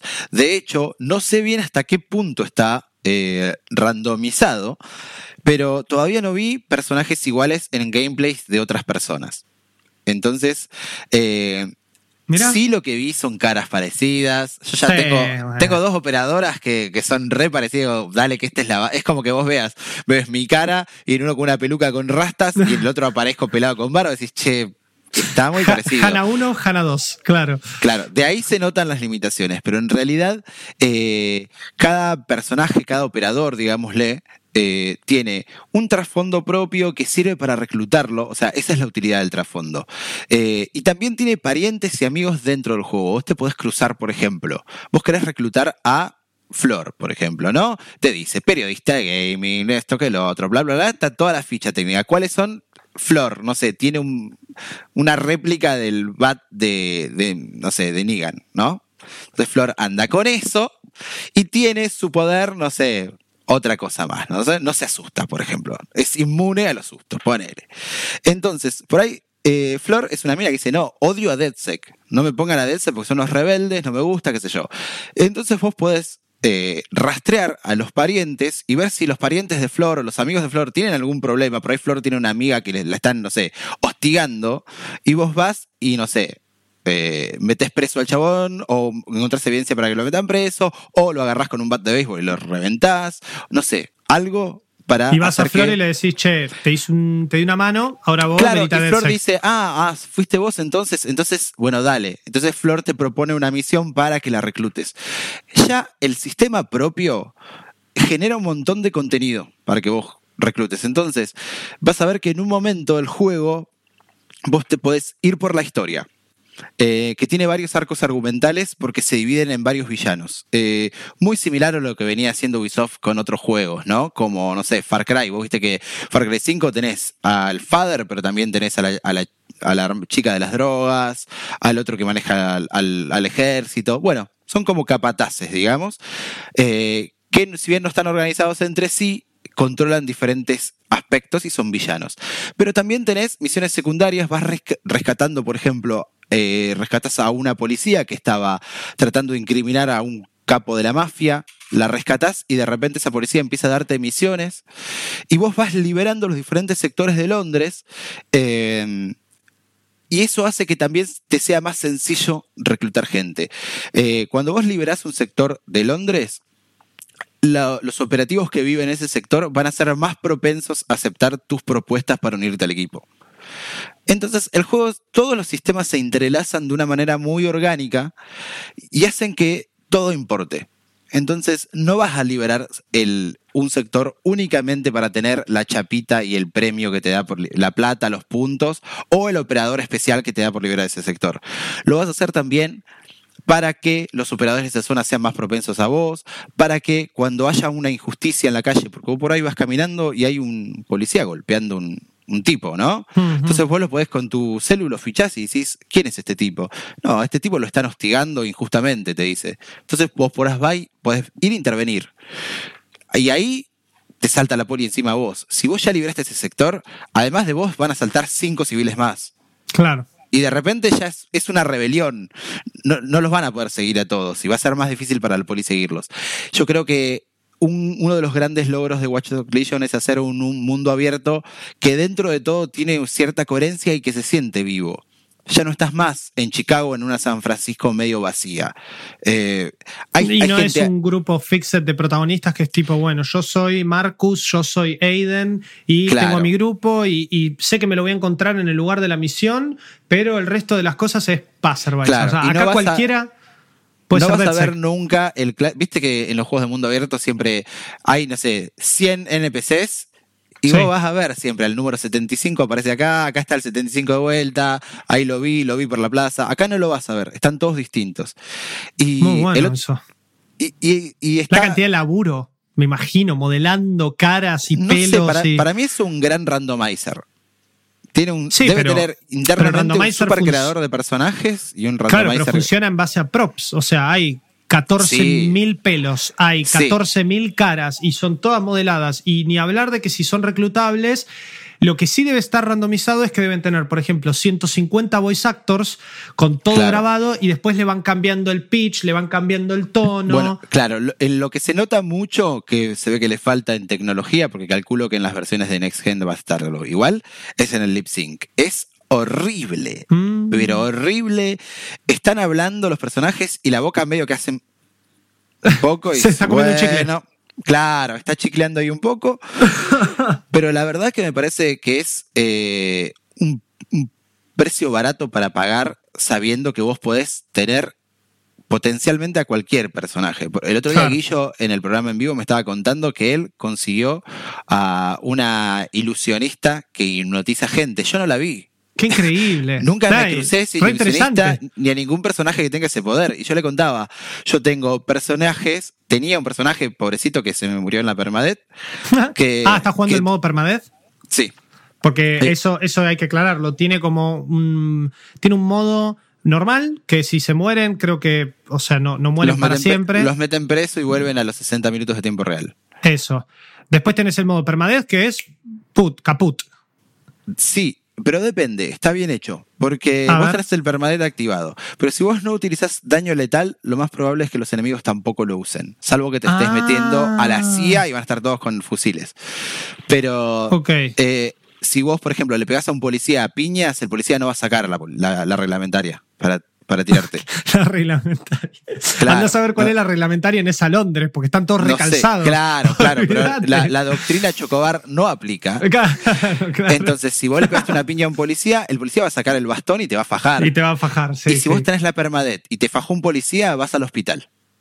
Y volvés a X tiempo también, pero no te lo matan. Ahora, si vos sacaste un arma letal, el policía te saca y te, empieza a pegar a los tiros y te matan. Si vos tenés un accidente de auto fuerte y explota el auto, te morís de verdad. Eh, si esas cosas tiene. Eso está bueno, más allá de lo que pueda significar el gameplay y todo. O sea, es como vos decías, ahí ya tenés una base de, de, de world building y de contenido tremenda que vos Sí. encima elegís cómo lo querés jugar, si en este modo permadeath o si en el modo más hiperrealista videojueguil, en donde, bueno, en, en una hora vuelve. Me, me Claro. caía bien, era lindo o era linda. En el modo permadeath, si se te mueren todos los operadores, es game over. Ah, O sea que ¿y tenés que cuando- empezar de vuelta?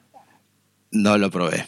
Pero sospecho que sí. No lo pruebes después de No lo 50 pruebes horas después de de 40 juego, por horas, favor. no. Ah, no, No. A, a mí me, eh, lo que me pasó, me mataron a tres operadores en la misma misión.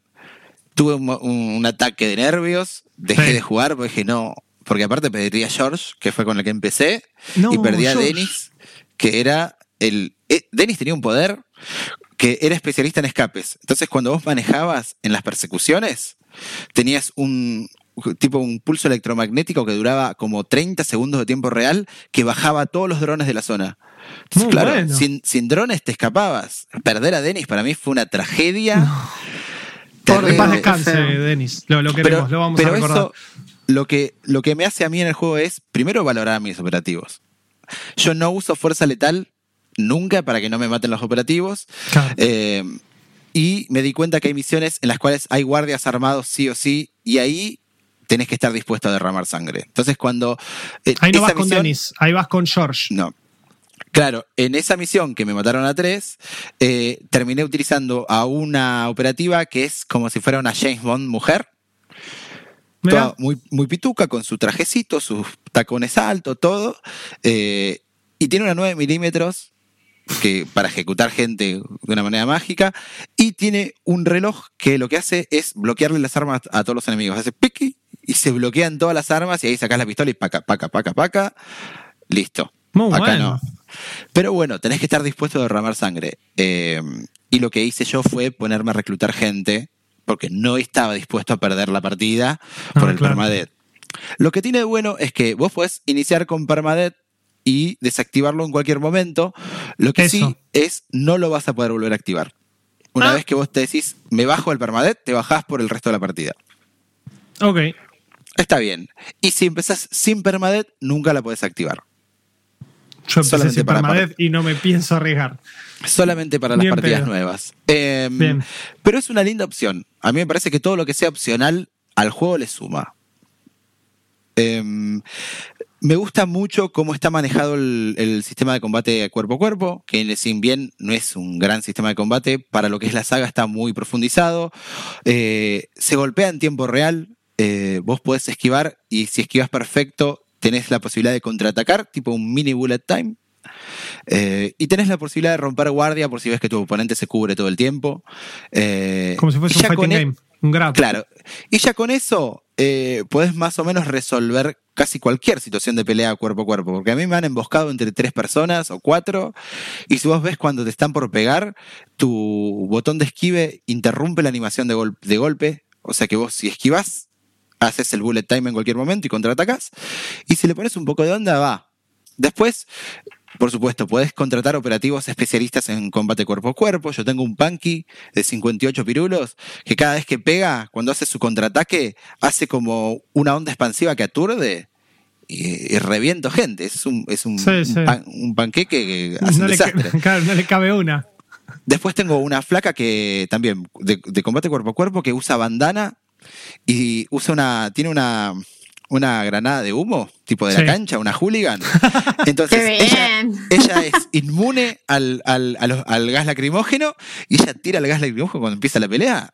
Ya está, ¿eh? no, no, te, no, no se defiende Vas a las nadie. trompadas. No. Qué increíble. Qué, Sí. qué bueno. Y, y todo esto es. El juego no te lo cuenta hasta que vos no lo empezás a vivir. Yo jugué las primeras 3, 4 horas y Sí. Tuve un gustito a esto. Ahora que me estás contando que existen todas estas. Lo peor es que no me van a tocar. Porque como te pasó vos con Guillo, a mí me va a tocar otro. A mí me va a tocar uno que vuela, uno que tira Mirá, Kamehameha. yo sé no que sé. cada vez que liberás un distrito, el distrito, por ejemplo, distrito A, por ejemplo, te da un operativo tipo James Bond. Claro. Eh, después, eh, el distrito B, por ejemplo, te da un operador eh, que especialista en escapes, que era- en mi caso fue Denis, pobrecito. Eh, y así ah, tenés otro lugar que te, eh, por ejemplo, en Camden, que es un lugar re duro donde se pelea mano a mano, es un barrio re jodido, el especialista es un hooligan. Claro. Entonces, Pero vos si lo- todo eso tenés que jugar bastante para descubrirlo. Y ir descubriendo estos tipos de operadores que te van haciendo el juego más Sí, ameno. Porque yo empecé a descubrir todo esto porque hay un, una de las primeras misiones secundarias que te da Bagley, que es la inteligencia artificial, eh, es un torneo ilegal de combate, cuerpo a cuerpo. Entonces me metí ahí y vos cuando termina te deja ver a, a, quienes te enfrentaste y ponerlos en una lista. Vos podés guardarlo a la lista de posibles candidatos. Claro. Entonces en un momento decís, bueno, quiero ver qué pasa acá y elegís al candidato y ves si tiene misión disponible. Este, les recomiendo invertir sus primeros puntos de tech en dos cosas. Eh, mejoren la arañita, porque la arañita es vital. Y cuando la mejoran tienen doble salto, eh, tienen un camuflaje óptico, como si fuera la capita de Harry Potter, y mm, la posibilidad de correr, y eso les va a facilitar mucho los hackeos, si a ustedes no les gusta meterse en persona. Y en segundo lugar, eh, hay algo que se llama Deep Profile, que es para eh, investigar a los futuros candidatos, que es la única forma de reclutar a alguien que odia a DeadSec eh, o que son enemigos. Vos podés reclutar inclusive guardias enemigos. Ah, mira, qué bueno. Pero le vas por el lado de la familia y los amigos con esta aplicación que se llama eh, Deep, eh, Deep Search, dije, o algo por el estilo. Bueno, sí, sí, algo así. Está por ahí, cuesta creo que 25, 30 puntos de tech. Se la compran y ya con eso van. Eh, el juego arranca, como vos viste, arranca bien arriba. En las primeras misiones ya vas a tener la posibilidad de utilizar los drones de carga. De hecho, montar un dron de carga y volar por la ciudad. No te frena el juego. Pero también queda mucho eh, de tu propia incentiva, iniciativa en ir e investigar qué tipos de operadores hay, porque te los puedes cruzar en cualquier momento en la calle. Vos por ahí te cruzas a un tipo, por ejemplo, eh, que es periodista. Decís, ¿qué me ofrece un periodista? Tiene un dron de, de, de, televisión, de cobertura televisiva que saca fotos, ¿no? Entonces, eso hace que vos no tengas que infiltrarte en persona a buscar evidencia. Vos vas, te infiltrás con el dron, le sacás una foto y listo. Sí, y si te llegan a agarrar, pues te vas y Arrancan al dron, vos estás afuera en la vereda de enfrente haciéndolo. Claro. Muy bueno eh, eso. Y son cosas que a mí, por ejemplo, que no me gusta arriesgar la vida de mis operativos, arriesgo los drones, no pasa nada. Eh, y te da muchísima libertad el juego para aproximarte desde la violencia, desde la infiltración, desde casi cualquier cosa. Hay muy pocas cosas y muy pocas misiones que te obligan a ir a vos en persona a interactuar con un, con un objeto. Claro. Sí, entras típico de, de, las cámaras, de bien de Watch Dogs, de cámara sí. A, cámara B, resuelvo el puzzle, todo. Lo que pasaba mucho con el 2 eh, era que yo intentaba muchísimo hacer eso, y siempre al final en alguna misión me decía, no, esto necesita eh, físico. Entonces era como, uh, pero hace media hora que estoy encontrando el ángulo para agarrar la próxima cámara y que está bien, me facilité mucho más el camino, pero yo no quiero entrar. O sea, si se supone claro. que vivo en un mundo y, y, bueno, está bien, ahora tengo el dron, tengo el Spider-Bot, tengo el eh, todo, o sea, como para manejarme al, a gusto y piacere, a, lo, a, lo, sí. a como me pinte. Eh, eso está bueno, pero a la vez es un poco lo que te decía al principio fuera del aire. ¿Hasta qué punto Watch Dogs, o sea, porque Watch Dogs visita muchos géneros. Tenés muchos puzzles por momentos, tenés mucha secuencia open world, tenés mucha secuencia de sigilo de infiltración. Por momentos quiere ser un juego de tiros, como vos decís, estas, estas veces que te quiere obligar a disparar. Eh, por momentos te dice, che, ¿te acordás del Need for Speed Most Wanted? Bueno, vas a tener que manejar todo, Burnout Paradise, saltando por acá, rompiendo esto, abriendo eh, cositas en la calle para parar a la policía. Yo digo, ¿hasta, hasta qué punto todas estas cositas extra se, se, mezclan con todos estos géneros y todas estas situaciones que te quiere hacer vivir Watch Dogs? ¿O son agregados que vos decís que suman, pero que al final, si yo no les doy bola, el juego se pasa o se atraviesa igual? Para mí está todo mezclado de forma orgánica. Eh, eh, las misiones secundarias por lo general, eh, las puedes hacer como vos quieras. El contacto, digamos, físico humano lo vi más que nada en misiones principales. Eh, porque son parte de una cinemática. Vos dicen, entra a tal ascensor. Si vos ves un ascensor, no hay, no hay dron ni araña que entre al ascensor. Entonces tenés que ir, tocar el botón. Lo que sí haces es limpiar la zona. Vos entrás con las cámaras y por ahí, desde las cámaras únicamente puedes entrar, ubicar qué guardia tiene la tarjeta de seguridad, descargar la data de seguridad desde la cámara y eh, entrar con tu dron y esa información, abrir todas las puertas. Eh, inclusive con si tenés leveleado el Spider Drone, podés inclusive hacer takedowns puedes ejecutar a alguien de forma no letal con tu arañita, si lo agarras por la espalda. Puedes limpiar, te, limpias el camino. Limpias la zona y vos entrás caminando. Inclusive tenés también camuflaje óptico para tu personaje. O sea que vos entrás a lo Raiden en Metal Gear. Sí, sí. Así caminando, tocas el botoncito y avanzás. Eh, pero son las menos y son las de historia generalmente que en algunas particulares te lo pide. Pero me gustó mucho el hecho de que no no me obligue a hacerlo de, cierta manera como si pasaba en los anteriores. Eh, lo mismo con las persecuciones. Em, ahora es suficiente con perder de vista a la policía por cierto tiempo eh, y no es tan agresiva como antes por crímenes pequeños. Si vos llenas las cinco estrellas hiciste una masacre, bueno, sí, prepárate eh, si quieres escapar pero normalmente eh, si vos atropellaste a uno de buena fe porque se te cruzó o algo, buena fe. Y sí, porque muchas veces se te asustan. Yo no lo puedo creer. Se asustan porque voy rápido y se tiran arriba del capó.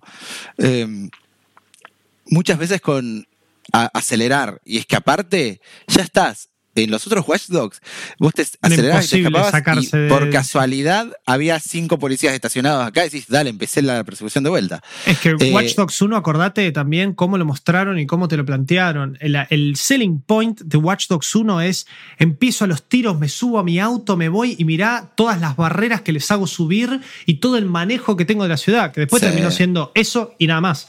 Watch Dogs 1. Pongo semáforo en rojo y levanto barrerita. Eh, claro, ¿y por qué el policía va a frenar en un semáforo en rojo? No lo sé, pero va a frenar. Y claro, y yo soy un capo que de mi celular puedo tocar todo. Eh, acá, lo que me pasó con, con Legion también es que la ciudad está mucho más viva, está mucho más cargada. Está lleno de gente, de autos. Las calles mismas en Londres no son las grandes avenidas de Nueva York. Son calles chicas, son Se nota que es una ciudad muy antigua. Exacto, es lo que pasaría si hicieses algo acá en Buenos Aires y te vas a Microcentro. Claro. pasa lo mismo. Entonces, todo eso me da a entender que acá realmente hay, hay, mucho callejón, mucha, bueno, ni hablar en Camden, mucho asentamiento, digamos, de precario, que a veces no tiene cámaras, no tiene nada. Entonces vos decís, listo, acá mis skills de hacker no van. Me traigo un operativo que se puede infiltrar con, con sigilo. Pero me gustó eso, me gustó sentir el juego más vivo y me gustó sentir que realmente ahora las oportunidades son muchísimas para hacer de todo, tanto lo principal como lo secundario. Eso está bueno. Eso está muy bueno y la forma en la que empezás a reclutar gente vas a ver que es reorgánica. Va a haber un momento, al comienzo yo decía, ah, nunca voy a llegar al límite de, de, operativos, operativos, porque yo con dos o tres estoy bien, ¿para qué? Si yo te digo la verdad, yo soy reescéptico. Eh, arranqué esta, esto de poder ser todos. Cuando anunciaron eso, yo dije, listo, entonces no sos nadie. Eh, van a ser todos genéricos, van a ser todos lo mismo y bla, bla, bla. Y al final me di cuenta que no. Porque, por ejemplo, eh, si bien es cierto que cualquier persona puede hacer casi cualquier cosa, y ahí sí se rompe un poco la, la magia. Porque, a ver, si yo recluto una abuela de 70 años, ¿Por qué la abuela sabe hackear una puerta? Misterio. O sea, la abuela tiene un celular, un smartphone y, Pero la abuela se caga a palos, se puede plantar. La abuela hace lo que, lo que quiera, lo que pasa es que tiene como menos ventajas, corre menos, eh, responde menos a la hora de pelear, más lenta, pero la abuela te puede hackear una cámara de seguridad y entrarte un server, entonces ahí es como que se rompe un poco. ¿No? sí, sí, hasta, qué punto las herramientas de DeadSec son tan user-friendly que cualquiera puede ser un hacker, que igual, cualquiera... Sí, a, igual a, mi teoría, me, ¿sabes cómo? Yo ya sé, porque yo también soy abogado del diablo de mis propias teorías. Eh, por ahí, por ahí eh, lo hace todo Bagley y yo lo único que hago es acercar un teléfono y hacer así Ah, y la inteligencia artificial está haciendo todo. Que, y esa es la excusa de por qué cualquier persona puede ser DeadSec. Y además eh, es tipo, vos sos el jugador que a su vez maneja al operador y a Bagley. Sí, es verdad. Claro, eh, entonces, eh, traté tampoco de, perseguir, no, de no perseguir mucho por ese lado. La verdad es que está, está muy bueno. Por ejemplo, yo tengo una operadora que de chiquita me cuentan que descubrió que tenía alergia a, a, las abejas, entonces se hizo apicultora y anda siempre con el traje, ¿no? El traje es todo modernoso con luces y la máscara es un holograma, es hermosa. No, qué bien. Tiene un arma que dispara abejas no letales y, lo, y los picotea a los, a los, enemigos y los paraliza. Y vos decís, bueno. Es súper random y súper lindo. Vos andás con tu y además le podés equipar lo que vos quieras. Claro. O sea, tiene además las posibilidades de hacer el resto de las cosas. Eh, hay un montón de detalles re lindos. Hay uno que tiene una, un, una manopla eléctrica que cuando pega electrocuta y si la subís de nivel golpea y hace como un, una onda expansiva de electricidad. O otro que es un hacker que tiene rango ilimitado para robar las llaves. Las tarjetas de seguridad, rango ilimitado. Entonces el tipo de lejos te hace tic y te roba y ni te viene, estás en la cuadra de enfrente. Eh, o que se le recargan los hackeos más rápido, o cuando vos tenés que borrar algo de un servidor va mucho más rápido si usas un hacker. Entonces, si bien vos podés ponerte en terco y decir, yo voy a usar al primer personaje para todo el juego, si no se te muere, adelante. Pero si tenés ganas de jugar un poco con todas las posibilidades que te da el juego, hay muchísimo para hacer y la verdad es que podés, es mucho más divertido también, ¿no? Sí, obvio, obvio. Y, y se, se, nota y se ve increíble, variado, y me, me, encanta que la respuesta haya sido positiva. Esto que te pregunté de qué tanto se integra todo esto con el desarrollo del juego, con estas nuevas cositas que, que trae Legion, que también un poco el avance tecnológico de las consolas y de las PCs y todo nos permiten, ¿no? Esto de cargar más el mundo, de tener más Claro. personas en pantalla, más modelos, más detalle, más luces.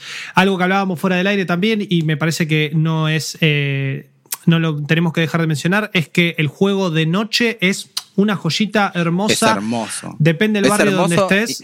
Me llama mucho la atención que la versión base de, de la versión de PlayStation 4 base se vea tan linda y Claro. haya momentos en los cuales decís, che, loco, qué bien que está esto. Eh, sabiendo que este juego fue desarrollado seguramente para las consolas Next Gen y, y los videos que hemos visto de la Xbox, eh, la Xbox One X, ya la One X lo tira fantástico. Y los que hemos visto que tienen PC de la NASA lo corren como si fuera Una seda, sí. una seda y se ve fantástico. Pero aún así, Sin las embargo, versiones más día- humildes, sí. Y de día se ven los esqueletos ahí, ¿eh? Ah. Ahí se, ahí se ven la. la- Ahí está el- fiero. Sí, ay, sí, se, ay, ay, se ve no me gusta nada. Y eso, eso lo hablábamos y a eso iba. El juego de noche es increíble. De día sigo, y, y vos le, de, repetiro lo que me dijiste fuera del aire porque es, es increíble. Parece que todo momento de día son. Las 12 del mediodía todo el tiempo. Eso. Ese tipo de. Ese, ese brillo veraniego de las 12 del Ah. mediodía que decís, me calcino. Bueno, así. Y se ve tan feo como se ve Microcentro un domingo a las 12 del mediodía. claro, Así, todo cerrado, papel estirado. claro, sí, También sí, porque te robo la las palabras porque es noche. increíble. Claro, pero, pero además eso es como que si vos tenés que infiltrarte, si tenés que hacer cuestiones de, de- de hackeo y todo lo que sabemos que DedSec hace, porque la historia sí sigue rondando eh, con DedSec, con Bloom y con toda esta conspiración que hay a nivel mundial que trataron los otros dos Watchdogs y que me parece que eso está bastante bien llevado eh, en Legion con todo esto que, Seba nos contaba de, que puede ser cualquiera y que todos tienen su background. Eh, me sigue pasando eso. Juegos como, bueno, veremos Valhalla la semana que viene, pero juegos como eh, Horizon Zero Dawn o otros juegos que tienen esta cuestión de mundo abierto. Justo Horizon es como mucha naturaleza, ¿no? Pero eh, el, el sol realmente se mueve, la luz cambia. El, el- si son las 12 del mediodía, yo voy a ver todo brillante, voy a ver el pasto hermoso, a la mañana lo voy a ver mojado por el rocío, voy a ver el atardecer a través de las montañas. Está bien, son engines distintos, pero todos los juegos de Ubisoft hace 10 años que de día se siguen viendo igual. Y me pierdo el detalle de las texturas y se me pierde eh, las luces de los autos.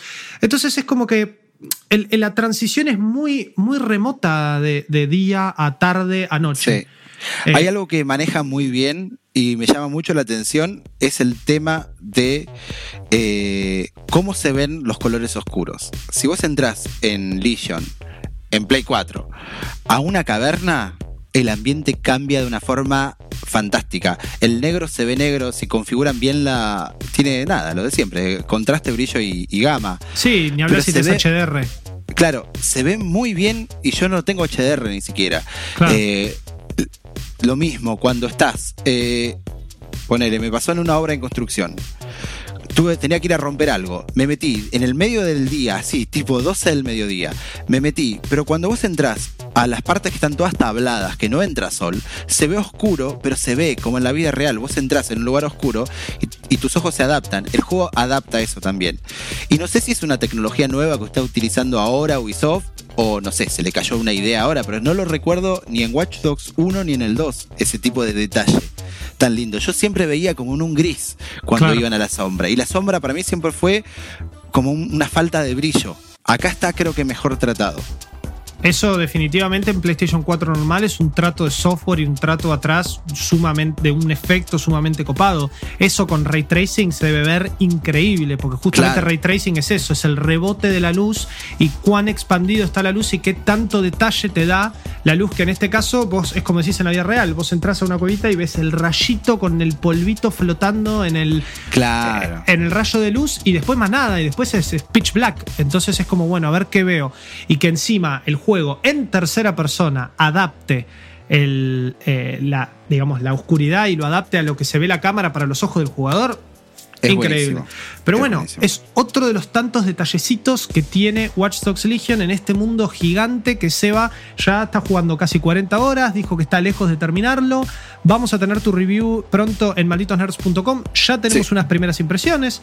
Así Sí. que, eh, Seba, eh, muchísimas gracias por habernos acompañado hoy, por habernos traído este tanque. Eh, gran debut en Malditos Games y esperemos verte Gracias, gracias. mucho, mucho más pronto Por eh, de lo que creamos y mucho más seguido. Eso quería decir. Flor, como siempre, muchísimas gracias. Hoy trajiste uno de tu género, de tu Sí, sangre. uno copado.